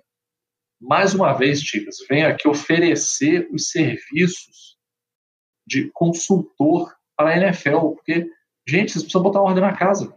Eu tenho duas crianças aqui, eu sei botar ordem na casa. Só para completar aqui o comentário da nossa Érica, nossa correspondente Green Bay Packers agora no NFL, etc. também, ela lembra que a, o segundo caso do Quay Walker na temporada, no primeiro, ele também deu um empurrão, um safanão, num jogador, agora eu não sei se foi do Bears ou do Vikings, acho que foi de algum rival de divisão, mas que era do practice squad, era do time de treino, então ele não tava fardado, ele não tava equipado na sideline, ele estava com o moletomzinho ali que eles gostam, o capuzinho ali, e tal, ele chegou e, e, e deu no cara. Aí o Quay Walker, vou passar um paninho, tá? Antes de você comentar, Wallace. Ele foi e fez um textão falando que realmente, automaticamente assim que ele fez, ele se arrependeu. No dia seguinte, ele ligou pro cara que ele empurrou do, da comissão técnica dos Lions, se desculpando, pedindo para transferir a desculpa pro resto do time, que ele não nega, ele não vai dar desculpa, ele não sabe, e realmente, ele precisa de um controle de raiva, ele admitiu isso, que quando ele tá ali, ele meio que fica cego, que não é a primeira vez, então vou passar o paninho só pelo fato dele não ter inventado uma desculpa. Ah, porque ele me xingou, eu ouvi alguma coisa ali que ninguém ouviu, aí eu reagi. Não, ele virou e falou assim: ó, realmente ali na hora eu fiquei meio perdido, meio cego na situação, eu preciso de um controle de raiva e eu vou tratar. E aí na sequência ele deletou, depois que ele fez pedir desculpas e tal, ele acabou deletando o Twitter, como a nossa Érica lembra aqui no chat. É, não, eu, eu vou até continuar um pouquinho na, na passada de pano sua, porque, é, inclusive, eu jogo com alguns jogadores que o sangue no olho ferve tanto que o cara não sabe nem a jogada, esquece playbook e olha pra gente na linha ali e fala assim: hã? Quando, você, quando ele fala assim, você tem que explicar, você entra no gap B, que era pra ele ter, já, já sabia há muito tempo e tal. Então, assim, tem, tem essa desconexão aí, mas o cara tem que tratar.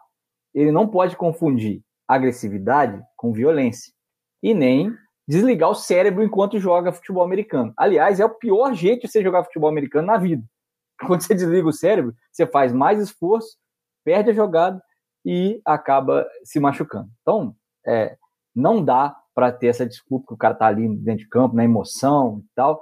O melhor jeito de jogar futebol americano é treinar para que, quando você esteja nessa situação, aí é que a sua cabeça tem que estar tá funcionando muito para você não, não prejudicar seu time, não se prejudicar e não prejudicar o jogo. Então, é, ali e dentro de campo, você tem que estar atento a tudo e a todos em volta, principalmente situações que não, você não está acostumado, como foi a do Damar Hamlin e como foi agora a dos atendimentos. Quando algo foge do normal, aí a sua atenção tem que despertar no futebol americano. Sempre. Na linha, nas jogadas do adversário. Se alguém correu de um jeito diferente do outro lado da linha, você tem que estar atento. Não dá para você reagir como se fosse um, um, um ogro e tentar atropelar todo mundo para poder chegar no cara que, que correu diferente. Então, é, É isso que as pessoas confundem muito na, é, é, na preparação. De fora você pode olhar o jogo e achar que é, é, a agressividade é tudo, mas é principalmente o jogo mental. E quem não controla os impulsos, os instintos, acaba prejudicando o time de uma maneira ou de outra.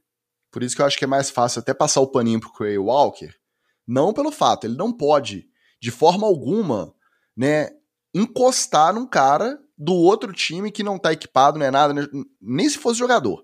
Naquele momento com a bola parada também não poderia. Mas ele admitir que isso é uma falha que ele precisa tratar é diferente dos caras irem numa comemoração de saque fazer massagem cardíaca depois de tudo que a gente viveu na semana. Aí é muito mais difícil de aceitar essas desculpas, de entender o que levou o cara a fazer isso. Inclusive o Madden atual, o joguinho do futebol americano para todas as plataformas, o Madden, nem sei se está no 22 ou no 23, retirou tá, da plataforma as comemorações que é, faziam menção à massagem cardíaca, porque era uma comemoração que tinha no jogo também, em algumas situações, e agora não tem mais. Eles tiraram da programação esse tipo de comemoração. Mais do que certo. Bom, primeira segunda depois do término da temporada regular é conhecida como a segunda das demissões, a Black Monday. Só que essa foi meio morna, porque a gente teve três técnicos demitidos durante a temporada, sobrou pouco para a segunda pós-temporada. E mesmo assim, o que veio na segunda também não foi novidade para ninguém. O Love Smith, coitado, não esperaram nem a segunda. No domingo mesmo, depois que ele perdeu a first pick dos Texans, o, o time já anunciou que ele estava demitido, sem surpresa. E na segunda, de fato, o demitido foi o Cliff Kingsbury, que alguns falam que é bonitão, mas eu não acho ele nada demais, tá? Não faz meu tipo, cara, muito padrãozinho pro meu gosto. Foi demitido, não é mais o técnico do Arizona Cardinals. Aí fora isso, tiveram vários casos de demissão de técnicos assistentes, com destaque para os Titans, que a gente estava comentando, que vem disfuncionais já há algum tempo. E aí passaram o rodo na galera geral, tá? Além de vários técnicos assistentes, também rodaram com o coordenador ofensivo, o Bebum, que foi pego dirigindo alcoolizado Todd Downing. Aí agora, Texans e Cardinals se juntam a Broncos, Panthers e Colts na corrida por um novo técnico e aí nas cabeças como os favoritos de todas, de todas as franquias também, da galera envolvida, da imprensa estão Sean Payton, que já cansou do seu sabático, já está prontinho para voltar aos trabalhos de técnico de NFL, e o Jim Harbaugh, que to, já tem umas 3, 4 temporadas, toda intertemporada é isso vai sair de Michigan, vai voltar para NFL, não vai, quer ficar no college, quer vir para NFL de volta, e são os dois nomes mais visados aí por enquanto nessa intertemporada. Vocês têm algum palpite de quem vai para onde? Olha, se eu sou os dois, eu, eu ficava onde eu tô. Porque o Jim Harbaugh em, em Michigan está fazendo sucesso, chega todo ano no semifinal, isso quando não entra na, na final do BCS, né, no, no college tranquilo, manda e desmanda lá em Michigan, e tanto é que quando saiu da NFL, voltou para lá. É, duvido que ele vá voltar, por exemplo, é, para aturar um rebuild do Cardinals, um, é, um Texans completamente é, destroçado, um Colts sem ninguém, um Panthers também sem nenhum talento. Provavelmente ele iria para um Broncos da vida, tem o Russell Wilson ali, tem algum talento, tem uma, uma esperança de time. Agora, é, o Sean Payton, no ar-condicionado, meu querido, falando as paradas, tranquilo, sem ter que ir lá pra beirada, sem gritar com os outros, fica lá, fica de comentarista mesmo. Não, não vai lá, não. Ó, de verdade, nenhuma franquia me anima. Provavelmente a que está sendo mais concorrida entre eles é o Broncos, que tem alguma esperança de talento. Mas eu, se fosse os dois, eu não ia, não além de terem os donos mais ricos, né? Então o contratinho pode ser o mais gordinho aí comparado com os outros trabalhos. Tem o Lewis Hamilton, né? Tem Como um dos donos. Cara, eu vou ser sério, eu apostaria no talento interno, na prata da casa. É, esses times todos aí. Pega algum cara aí, é, é, um coordenador. Eu sei que esse salto é difícil de dar, mas um coordenador ofensivo, um coordenador defensivo, alguém que você sente que já está assim, preparando. Aí eu vou ser obrigado, Tigres, eu não gostar, eu não queria, mas eu vou ser obrigado a trazer uma temática do mercado, do LinkedIn aqui, que é acha o famoso pipeline de sucessão. O que é o pipeline de sucessão? Para você poder promover as pessoas, quem está embaixo precisa ser preparado para subir. Se você não prepara ninguém de baixo para subir, você cria um vácuo. E nesse vácuo, você não pode liberar a pessoa que está no posto dela para subir. Né? É, o, é o famoso clássico de você ter um monte de vendedores, você precisa de um gerente de vendas. Aí você pega o seu melhor vendedor e transforma ele em gerente de vendas. Aí você perdeu o seu melhor vendedor e o, ele, como gerente de vendas, não faz o mesmo trabalho.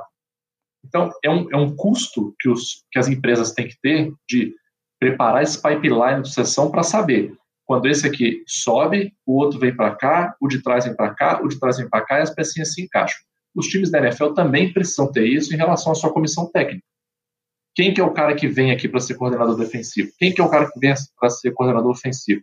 Quem que é o cara que está pronto para ganhar a chance de, ser head coach?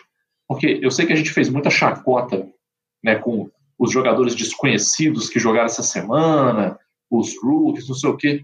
Mas você só consegue preparar um cara para jogar na NFL a Vera dando chance para o cara jogar, ué. Então, ah, era jogo de cumprir tabela, era semana 18, beleza, mas alguma hora você tem que fazer isso. Da mesma forma, é a hora de. Nem todo mundo é 49ers, né? O é, ué. Você tem o cara, que... o cara vai, vai jogando. Você tem que aproveitar a semana 18, por exemplo, cara, deixa o outro cara chamar as jogadas aí, ué o seu coordenador ofensivo, por exemplo, ele não está chamando, deixa ele chamar as jogadas desse jogo aí, para ele, ele, poder ter uma rodagem. Né? Esses times não fizeram isso, cara. Eu acho que a, a, pro ano que vem, é, pro ano que vem não, para a temporada que vem, é, vão ser as duas corridas de mais briga de foice. É a briga pelos QBs e a briga pelos head coaches. Porque tem pouco no mercado e tem muita gente precisando. só, só fazer uma observação sobre o Kingsbury ele não usou a camisa ridícula, não. Ele usou a camisa do, do Damar, homenagem que ah, Você me lembrou uma parada, Wallace. Times da NFL, parem de fazer postzinho emotivo depois que você demite o cara. Pô, demitiram o Love Smith. Ah, Love Smith, nós te amamos. Ah, te amamos não, né, gente? Se te amasse, não tinha demitido. Eu, te obrigado. Valeu pela força, sucesso. Não, we love you. Ah, love you como... Pô, pelo amor de Deus, né? Aí, então, gente... E aí a, a, troca de guarda-roupa para mim foi, foi positiva, mas pena que veio tarde demais. Né? Nosso radar tem que ficar ligado, porque eu acho que existe a possibilidade de quem perder entre Cowboys e Buccaneers provavelmente ter o assento esquentado. Não sei se volta para a próxima temporada. Vale para o Mike McCarthy, vale para o Todd Bowles. Ainda mais agora que o Sean Payton já tá com as manguinhas de fora aí fazendo chegar na imprensa, todo mundo saber que ele recebeu o contato já dos Broncos, dos Cardinals, que vai conversar, já tá com uma equipe, trouxe o Vic Fangio para ser o coordenador defensivo dele, já tá com a equipe montada para voltar a trabalhar. E a gente sabe que o Jerry Jones é apaixonado com o Sean Payton. Se os Cowboys perdem para os Bucks na segunda-feira, eu acho que o Mike McCarthy roda e eles vão em cima do Sean Payton com tudo, tá? Posso estar enganado, mas eu tô com esse sentimento. O mesmo vale para o Bowles a temporada dos Bucks não foi boa.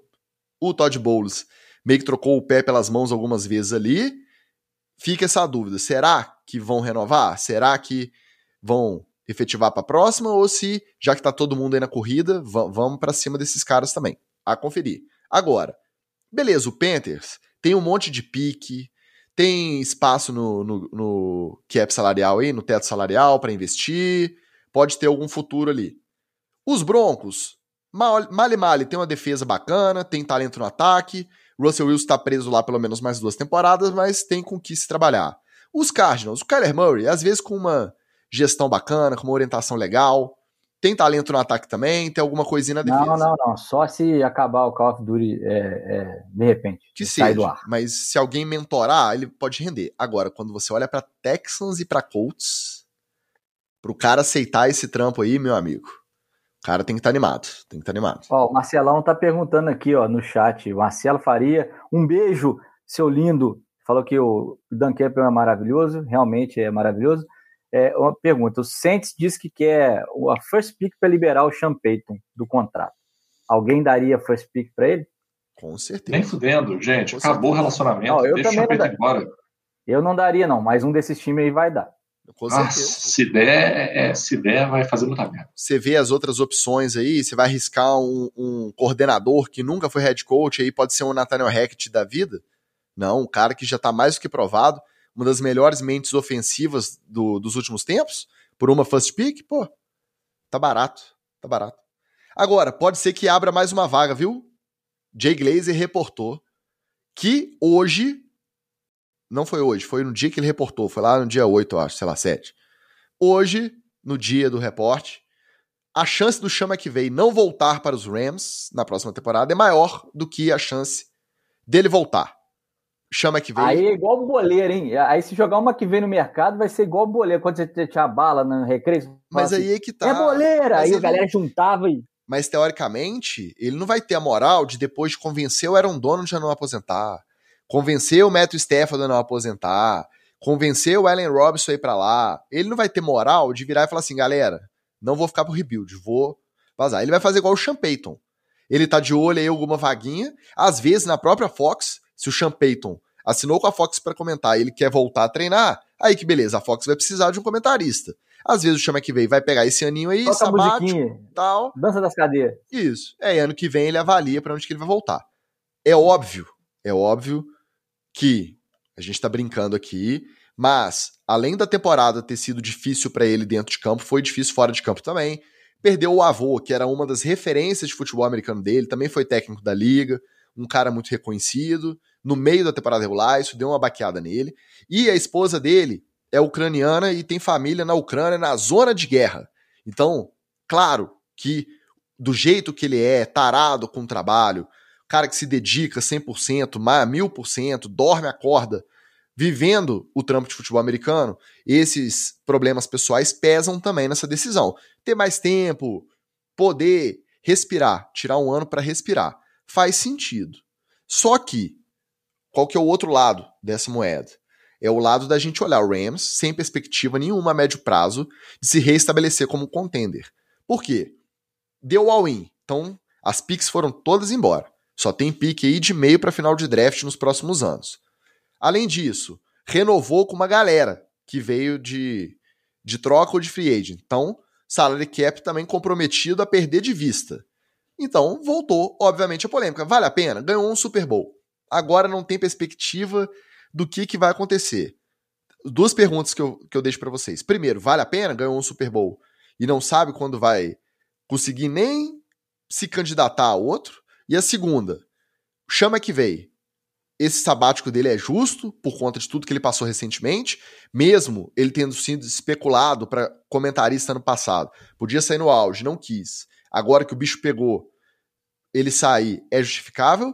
Ou ele tá só querendo escolher mesmo, ó, não tô afim de de trampar esse rebuild aí três anos, quero ficar um ano fora e voltar no que vem já com um time mais estruturado, quero só morder o filé. Ticas, direto e reto, o Chama que vem é muito bom e muito novo para aposentar do futebol americano agora. O que ele está sofrendo são os efeitos de um ano ruim. É isso. Um ano ruim em todos os sentidos, dentro do campo e fora de campo. A, a cabeça dele agora não está uma cabeça para tomar esse tipo de decisão. Eu, se fosse ele, termina a temporada, vai tirar umas férias, vai desanuviar, vai dar uns passeios, comer um, tomar uma cerveja, comer um, um torresminho. Desanuvia a cabeça, depois pensa.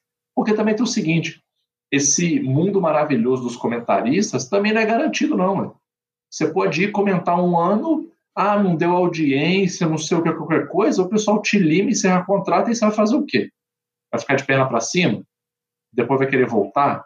O que eu acho que talvez seja o caso aí para o Sean McVay é seguir um pouco é, do que fez o Sean Payton. Sai, tira um ano sabático, faz, cara, esse ano eu vou ficar fora do mercado do futebol americano. Eu vou assistir, eu vou viver de renda, eu vou fazer umas propagandinhas para o sub aí para ganhar um por fora. No ano que vem, eu vou estar com a cabeça mais organizada, eu sempre esse a gente eu sei que a gente fala de ano sabático como se fosse uma coisa assim, né, de ah, isso aí é deslumbre de rico, né, que pode ficar um ano sem trabalhar. Concordo, realmente, né? O cidadão comum pode simplesmente tirar um sabático. Mas a gente não pode negar os efeitos positivos que um ano sabático pode ter na carreira do cara. E eu acho que tanto no caso do Sean Payton como no caso do Sean McVay, o sabático pode sim ter um efeito positivo. E é isso aí que o Wallace falou. Mesmo que o Sean McVay fique um ano fora, 2023 inteiro, Cara, chegar final de 2023, início de 2024, esse homem começar a aventar né, termos jornalísticos que eu adoro. Começar a aventar ventilar. que ele quer voltar, começar a ventilar a ideia, a notícia de que ele quer voltar, cara, vai ser um Deus nos acuda, um pega para capar, porque vai ter um monte de time querendo ele e vai ter um monte de time que quebrou a cara apostando em head coach esse ano. Então, eu, se fosse ele, faria isso. Chama que vem, se quiser me contratar como consultoria, já te dei a primeira reunião de consultoria grátis aqui. Eu concordo com o Magal, só que o cardápio é, é aquela sopa de proteína, não é o Subway, não. É, é, nem cerveja. É aquela sopa de proteína dele. É, vai treinar, pô. Vai, sei lá, competir no CrossFit Games, sei lá. Mas te, dá um passo atrás. É, como diria com o inglês desnecessário, é o primeiro setback dele na carreira. Então, ele estava subindo a escadinha, veio subindo a escadinha, chegou no Super Bowl e aí ele tomou a primeira pancadinha. A, a vida ela bate duro, como diria o Rock. E o segredo não é o quanto você consegue bater, é o quanto você consegue apanhar e continuar indo para frente. Então, Ô, Wallace, e o all-in valeu a pena, né, cara? Valeu. Você ganhou, você ganhou um anel de Super Bowl, cara. Tem muita gente que passa a vida inteira aí, 40 anos de futebol americano e não ganha. Véio. O cara já ganhou, tá com o anelzinho dele garantido lá. Valeu. Só que ele tem que lembrar: all-in não é garantido. Né? Você pode fazer o all-in e perder. É verdade. E aí, no, no caso dele, ele, ele, não deu o, o, o cash, né? Não, não, pegou o dinheiro na hora e agora está sofrendo algumas perdinhas. Mas não tem problema, não. É aquilo, né? Vai, continua em frente deu uma, uma, uma estagnada, uma parada, mas é muito novo para poder abandonar o futebol americano.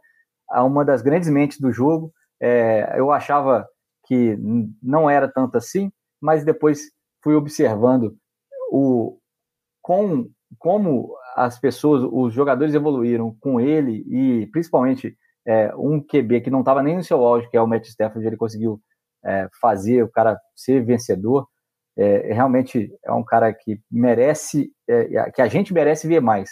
Não, não, não tá encerrada a história dele no, no, futebol americano, pelo amor de Deus. A gente aguentou muita bomba aí, ó. Tem Mike McCarthy aí até hoje, tá? Eu não gosto de ficar em cima do muro, mas ultimamente eu tenho ficado muito.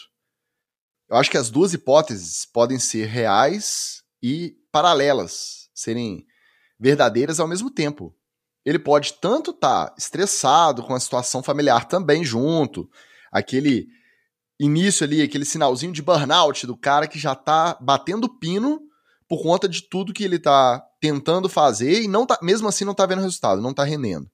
E além disso, ele olha para frente e fala assim: "E eu não vou ter perspectiva nenhuma nos próximos 3, 4 anos de conseguir realizar o trabalho do jeito que eu quero, porque esse time tá ferrado aí de de pique e de de teto salarial. Então, uma coisa junta a outra, tira um aninho, respira, realinha e volta. Agora, enquanto isso, ah, tá muito novo para aposentar. Tá. Enquanto isso, o Bill Belichick já deu entrevista ontem falando que já tá no planejamento para a próxima temporada, já tá de olho aí no que, que vai precisar fazer para reestruturar o time, vai reestruturar a comissão técnica inteira. Aí depois o Robert Kraft diz que tudo vai ser avaliado. Todas as pessoas da operação de futebol serão avaliados para o próximo ano. Mas o Belichick deu uma entrevista até animado, cara. Parece que até estava ali na. Não, não, vamos, vamos para a próxima, vamos voltar que vai melhorar. Então, realmente, se for colocar aí na ponta do lápis, o McVeigh tá muito novo para aposentar mesmo, né? Até o Belichick é, parece que tá aí... novo para aposentar. E se o McVeigh é uma das grandes mentes ofensivas dessa liga, esse é uma das grandes mentes é, malévolas da, da liga. Pois é. Para encerrar, a gente já adiantou a ceninha dele saindo de braço dado com o Randall Cobb, ele não querendo trocar a camisa ao final do jogo com o Jameson Williams do, dos Lions, falando que esse ele vai querer guardar. Vocês já estavam com saudade? Vocês já estavam preparados para o primeiro capítulo da terceira temporada da novela Para Onde Irá Aaron Rodgers? Ele vai para jogar golfe onde ele quiser que jogue. Eu não quero nem saber. Se esse assunto pintar aqui na, na off-season, eu vou assassinar o pauteiro é, com um palito de dente, só para poder ele sofrer, ele sofrer mais. Porque, pelo amor de Deus, não quer saber. Aliás, já vai tarde, para onde for, vai tarde, mesmo que fique. O, o Aaron Rodgers, ele é. Eu sei que eu vou ganhar hate agora por causa disso, tá? Mas, mas eu vou falar assim mesmo. O Aaron Rodgers, ele está fazendo com a carreira dele a mesma coisa que a J.K. Rowling fez com o final de Harry Potter que é você tentar esticar tanto um negócio que não era para você esticar, que você começa a enfiar os pés pelas mãos do que, que você está fazendo, e aí chega um ponto que você vê a bagunça que você fez, você bota a mão na cintura e fala assim, cara, não tem como eu consertar isso aqui. Então, deixa eu amarrar, fechar e nunca mais tocar nesse assunto. Porque, como muito bem comentou aqui a nossa audiência absurdamente qualificada, sempre tem um twitteiro que vai chorar, que vai dizer: ah, meu Deus, o fim de uma era, acabou Aaron Rodgers. Da mesma forma como a gente teve no final de Harry Potter aí, muitos é, é, fãs, acabou uma era, Harry Potter. Mas vamos combinar, gente. Vamos combinar. Do meio, assim como aconteceu com Harry Potter, com Aaron Rodgers também. Os últimos 40% finais ali, cara, aquilo ali é um zaralho, aquilo ali é uma bagunça. Deu muito aquela sensação, todo mundo aqui já deve ter passado por isso, né? Aquele final de trabalho da faculdade que ninguém aguenta mais fazer nada e um pega lá, termina de qualquer jeito só para encerrar e fala assim: não, o começo tá bom, no final aqui nós vamos empurrar de qualquer jeito para fechar a conta, passar régua. Cara, não tem como defender esse final de Aaron Rodgers. Fecha a conta, passa essa régua, é, vai lá tomar os ayahuasca dele, as homeopatias? Eu vou ser muito sincero, cara. Eu vou ser muito sincero. Eu gostaria de verdade, sabe acontecesse? Eu gostaria de duas coisas. Ou uma, vamos dizer, um final mais positivo. O Aaron Rodgers criasse uma linha de wellness, cremes, tapetes de yoga, é, é, centros de estética, a, a, e ganhasse muito dinheiro com isso e ficasse rico, né, ganhando dinheiro na, nas costas de, de besta ou um final um pouco mais, mais triste, eu queria que ele, de repente, começasse uma seita. E ele tivesse seguidores nessa seita, o povo fosse morar em algum lugar. São Tomé das Letras aqui. Não, não, não vem para São Tomé das Letras, não. Deixa o povo lá em São Tomé das Letras. Vai lá para o interior dos Estados Unidos, aquelas cidades fantasmas, 500 habitantes, 300 habitantes. Faz igual o Wild Wild Country, né, que tem lá na Netflix. Quem não viu, veja muito maneiro. Toma de assalto uma cidadezinha pequena, faz lá o seu o seu Aaron Rodgersville, né, com suas próprias regras, cria uma seita lá, que pelo menos a gente vai animar de falar do Rodgers. Sinceramente, tô com a, com a Patrícia e com a Érica aí. Chega, gente. Deixa o povo torcer pro Green Bay, tira esse homem daí, faz as homenagens para ele lá e pronto melhor que a pauta dá volta, dá volta, dá volta e fala era o Rodgers, o carinho da torcida já vem imediatamente já invade. Chat. Ah, não, gente, pelo amor de Deus, de novo não. ô, ô Ticas, é, talvez seja a camisa. O Flávio tá lembrando aqui que o Brett Favre também fez isso, inclusive se aposentou, ficou um ano fora e chamaram ele de volta, e aí voltou pro rival de divisão, jogou no Vikings. É, realmente pode ser a, a, camisa do Green Bay que faça isso com o, o jogador que tá under center lá. Né? É. Aí fica parecendo o conto do Stephen King, né? É, a, a, camisa é amaldiçoada. Quando o cara bota, começa a mexer com a cabeça dele, ele fica meio maluco, comete crimes, fica doido, né? Pode ser, pode ser. Eu confesso que quando fica na intertemporada, cada semana, um disse-me-disse, uma tretinha boba, uma declaraçãozinha, uma tiração de onda dele, eu também fico de saco cheio. Mas como eu sou muito amigo do pauteiro desse podcast, já pensando aí nos próximos nos próximos momentos desse podcast, em plenas férias da temporada, né, que a gente precisa ali alimentar, a gente não ele, no caso o pauteiro, precisa alimentar uma pauta aí semanal, porque a gente não fica de férias junto dos jogadores. A gente até tira umas semaninhas, mas depois a gente volta. E a gente volta e a gente tem que produzir conteúdo. Então eu me solidarizo muito com o pauteiro do NFL, etc. E para isso o Aaron Rodgers tem servido muito bem. Agora já passou a temporada, ele já foi mal aí, foi eliminado. Eu já estou preparado para a próxima novelinha, para onde irá, qual será o destino de Aaron Rodgers em 2023. Aaron Rodgers, São Tomé das Letras Tour 2023. Agora, antes de pensar nas férias, vamos pensar na primeira rodada de playoffs, esse wildcard maravilhoso. Além de, obviamente, dos seus times. O que mais vocês querem ver? Qual a maior curiosidade? O que vocês vão acompanhar mais de, de perto nesses confrontos do final de semana? Bom, obviamente tem 49ers e Seahawks, que tem aquele gostinho, né? Aquela, aquele ranço, como gosta aí o Flávio, né? Aquela raivinha né? gostosa. Obviamente vai ser um passeio do 49ers, né? Não tem nem o que, o que pensar diferente desse jogo. Mas é, acabou que casou uma boa, uma boa rivalidade aí. É, assim como o Bills e Dolphins também, que é uma rivalidade de divisão, mas é, é, desculpa o Wallace aí, vai ficar difícil de, de, de, ganhar do Bills, né? Vai ser muito difícil. Os outros jogos, é, não estou dizendo isso porque o meu time está no meio, é, eu acho que são jogos que estão mais em aberto. São jogos que, assim, são ganháveis dos dois lados. Obviamente, né? Eu estou torcendo para Buccaneers contra Cowboys, porque não tem como, né? E estou torcendo para o Jaguars contra os Chargers. E, cara, o Ravens vão combinar, né, Ticas? É, não vai ser moleza, mas é um jogo ganhável também, cara. Dá pra, dá pra, dá pra, dá pra sorrir aí. É, não, não sorri muito, não. Digo, você tá na mesma situação que eu. Tá sem QB. A gente não tem ponto de correr, não. Se o QB jogar, aí até que pode fazer jogo duro. Se não jogar, adeus. É beijo na viúva e é, um abraço no gaiteiro. É, em eu... terra de Huntley, quem tem Daniel Jones é rei. Ah. é verdade. Agora, é, eu, eu, como já disse, não estou esperançoso é, quanto ao, ao, jogo contra o Bills, mesmo com, com, com o Tour recuperado. Acho que é, é, praticamente impossível vencer eles agora, ainda mais com a motivação essa do Damar para essa temporada. É, agora é fazer um jogo duro, é fazer um jogo de playoff mesmo. Vamos ver, é, sei lá, faz aquele, aquele cinco minutos malucos do, do, do McDaniel na o jogo inteiro. Vamos ver, vamos, vamos trocar soco com, com o Bills lá. Não, não, não é, é para ter medo, não. E o jogo que eu mais quero ver é esse Jaguars e Chargers, né? Dois caras que é, a gente curte ver, Herbert e Dois Sunshine. meninões, né, Wallace? Dois meninões. É o futuro da NFL. Os né? cabelos esvoaçantes, os braços fortes que lançam Torneados. a bola, hein? É, é o, como é que fala? É o Hanson Ball. Para quem não sabe o que é Hanson, procura aí. É Hanson. É, esse confronto eu também tô curioso. Eu tô muito curioso para ver o que, que vai ser esse Cowboys e Bucks. Acho que é o risco de ser um jogo terrível, tecnicamente, pela bola jogada. Mas o último pela... Monday Night do ano, né? É, só que pela narrativa eu acho que ele vai ser muito interessante de acompanhar. Qualquer que seja o resultado, as consequências serão desastrosas pro lado perdedor. Então, tô curioso demais com esse, apesar de saber que campo mesmo não, não deve rolar grandes coisas.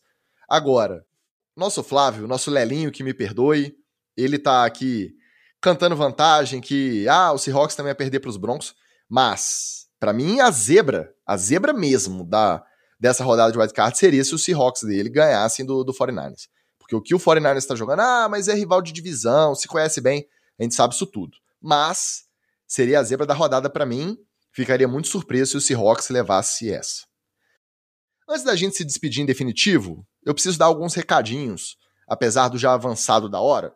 Eu preciso avisar aos apoiadores que pagam pelo boleto o nosso glorioso Apoia-se. Por favor, acompanhem a cobrança do Apoia-se, vê se está cobrando direitinho. A gente não vai ficar correndo atrás de cobrar. A pessoa às vezes não quer continuar apoiando, desistiu. É o direito dela, a gente também não vai correr atrás. Então, tinha gente que não que não estava com o boleto em dia, ainda estava no grupo que tem direito à faixa Patrick Mahomes. A gente excluiu do grupo. Se foi uma coisa que esqueceu ou desistiu mesmo, não tem problema. Se quiser voltar, puxa a gente no, no privado, já tem os nossos contatos lá, ou no Instagram também, no Twitter. A gente conversa, tá? Outra coisa, pessoal que está apoiando anonimamente. Tudo bem, quer preservar o anonimato, não quer participar do grupo que tem direito lá no WhatsApp? Tudo bem, tá tudo certo. Se quiser participar, como cadastro no Apoia-se Anônimo, eu preciso, quer dizer, a nossa equipe que cuida né, do financiamento coletivo precisa que a pessoa responda o, o chat no Apoia-se. O back-office. O back-office, é. Back o pessoal do staff precisa que essa pessoa responda o Apoia-se, o número de telefone, senão não tem como participar do grupo, uma vez que o cadastro inteiro no Apoia-se está anônimo. A gente agradece o apoio de todo mundo. Sem a galera apoiando, provavelmente a gente não estaria aqui já há cinco episódios de terminar a nossa terceira temporada. Agora, a gente até esqueceu de avisar, já tem três ou quatro episódios que também estamos ao vivo todas as terças, na Twitch, não só no YouTube, e a gente só consegue providenciar aí esse multiplataforma porque temos apoiadores maravilhosos que investem nesse nosso projeto. E falando nisso, estamos a quase 60% da meta para a renovação da quarta temporada da NFL, etc. Falta pouco para a gente bater os 100%. Mas como a gente também é frouxo, a gente é muito flexível, a gente dá mole para vocês, a gente decidiu o seguinte: se a gente bater 75% da meta do Apoia-se para a renovação para a quarta temporada, não só a renovação será confirmada, como também sortearemos uma quantidade de brindes maravilhosa, tá? Primeiro, deixa eu lembrar uma coisa. Nosso Fernando Palacios, que foi vice para mim na liga mais tradicional de fantasy de juiz de fora, BFL. Um abraço, Fernando. Ele foi o campeão da NFL Cetra Fantasy. Ele já ganhou, tá? Uma camisa do JF Imperadores. Conforme prometido, eu não lembrava, mas aqui a produção me lembrou que ele ganhou uma camisa do JF Imperadores a ser enviada assim que for produzida a camisa da nova temporada. O pessoal aqui do podcast do JF Imperadores disse que não demora, só aguardar que vai chegar uma camisa para o Fernando Palácios, essa já é dele. Se a gente bater 75% da meta, além da renovação para a quarta temporada, sortearemos também uma camisa do JF Imperadores para todo mundo que ouve o NFL, etc. Aí a gente abre um esquema de sorteio aí, comenta no chat, comenta no Instagram, vai uma camisa para todo mundo. Além disso, outra camisa do JF Imperadores só para os nossos apoiadores, tá? Apoiadores de todas as faixas. Vamos sortear uma também. E além disso, uma camisa, não é oficial ainda, calma que a gente também não tá com essa moral toda, mas uma réplica, como a que eu estou usando, tá? Dos nossos amigos ali do, do Oriente, réplica muito bem feita, inclusive, que eu apoio, de um time à sua escolha. Essa também só entre os apoiadores. Então, playoffs a gente sabe que a galera chega mais junto, o pessoal que é fã ocasional acompanha mais de perto a NFL. Se você não está podendo apoiar, compartilhe o nosso episódio, tenta trazer mais gente para a NFL, etc. E assim a gente garante que vai continuar produzindo semanalmente, mesmo nas férias da NFL, esse podcast todas as terças-feiras para vocês. Beleza? Agora, se vocês quiserem dar mais algum recado, um reforço aí, vocês fiquem à vontade. Só queria é, deixar o registro né, desse apoiador anônimo, esse herói desconhecido, que fez um apoia-se pra gente no valor de 69 reais. Muito simbólico. Como eu, sempre, como eu sempre comento aqui, né, cara, o jogador de futebol americano que escolhe a camisa 69, ele é o mais lesado ele é o mais zoeiro, ele é o quinta série. Então, esse herói anônimo aí, que tem a quinta série na sua alma, e falou: vou fazer um apoio de 69. 69, yeah.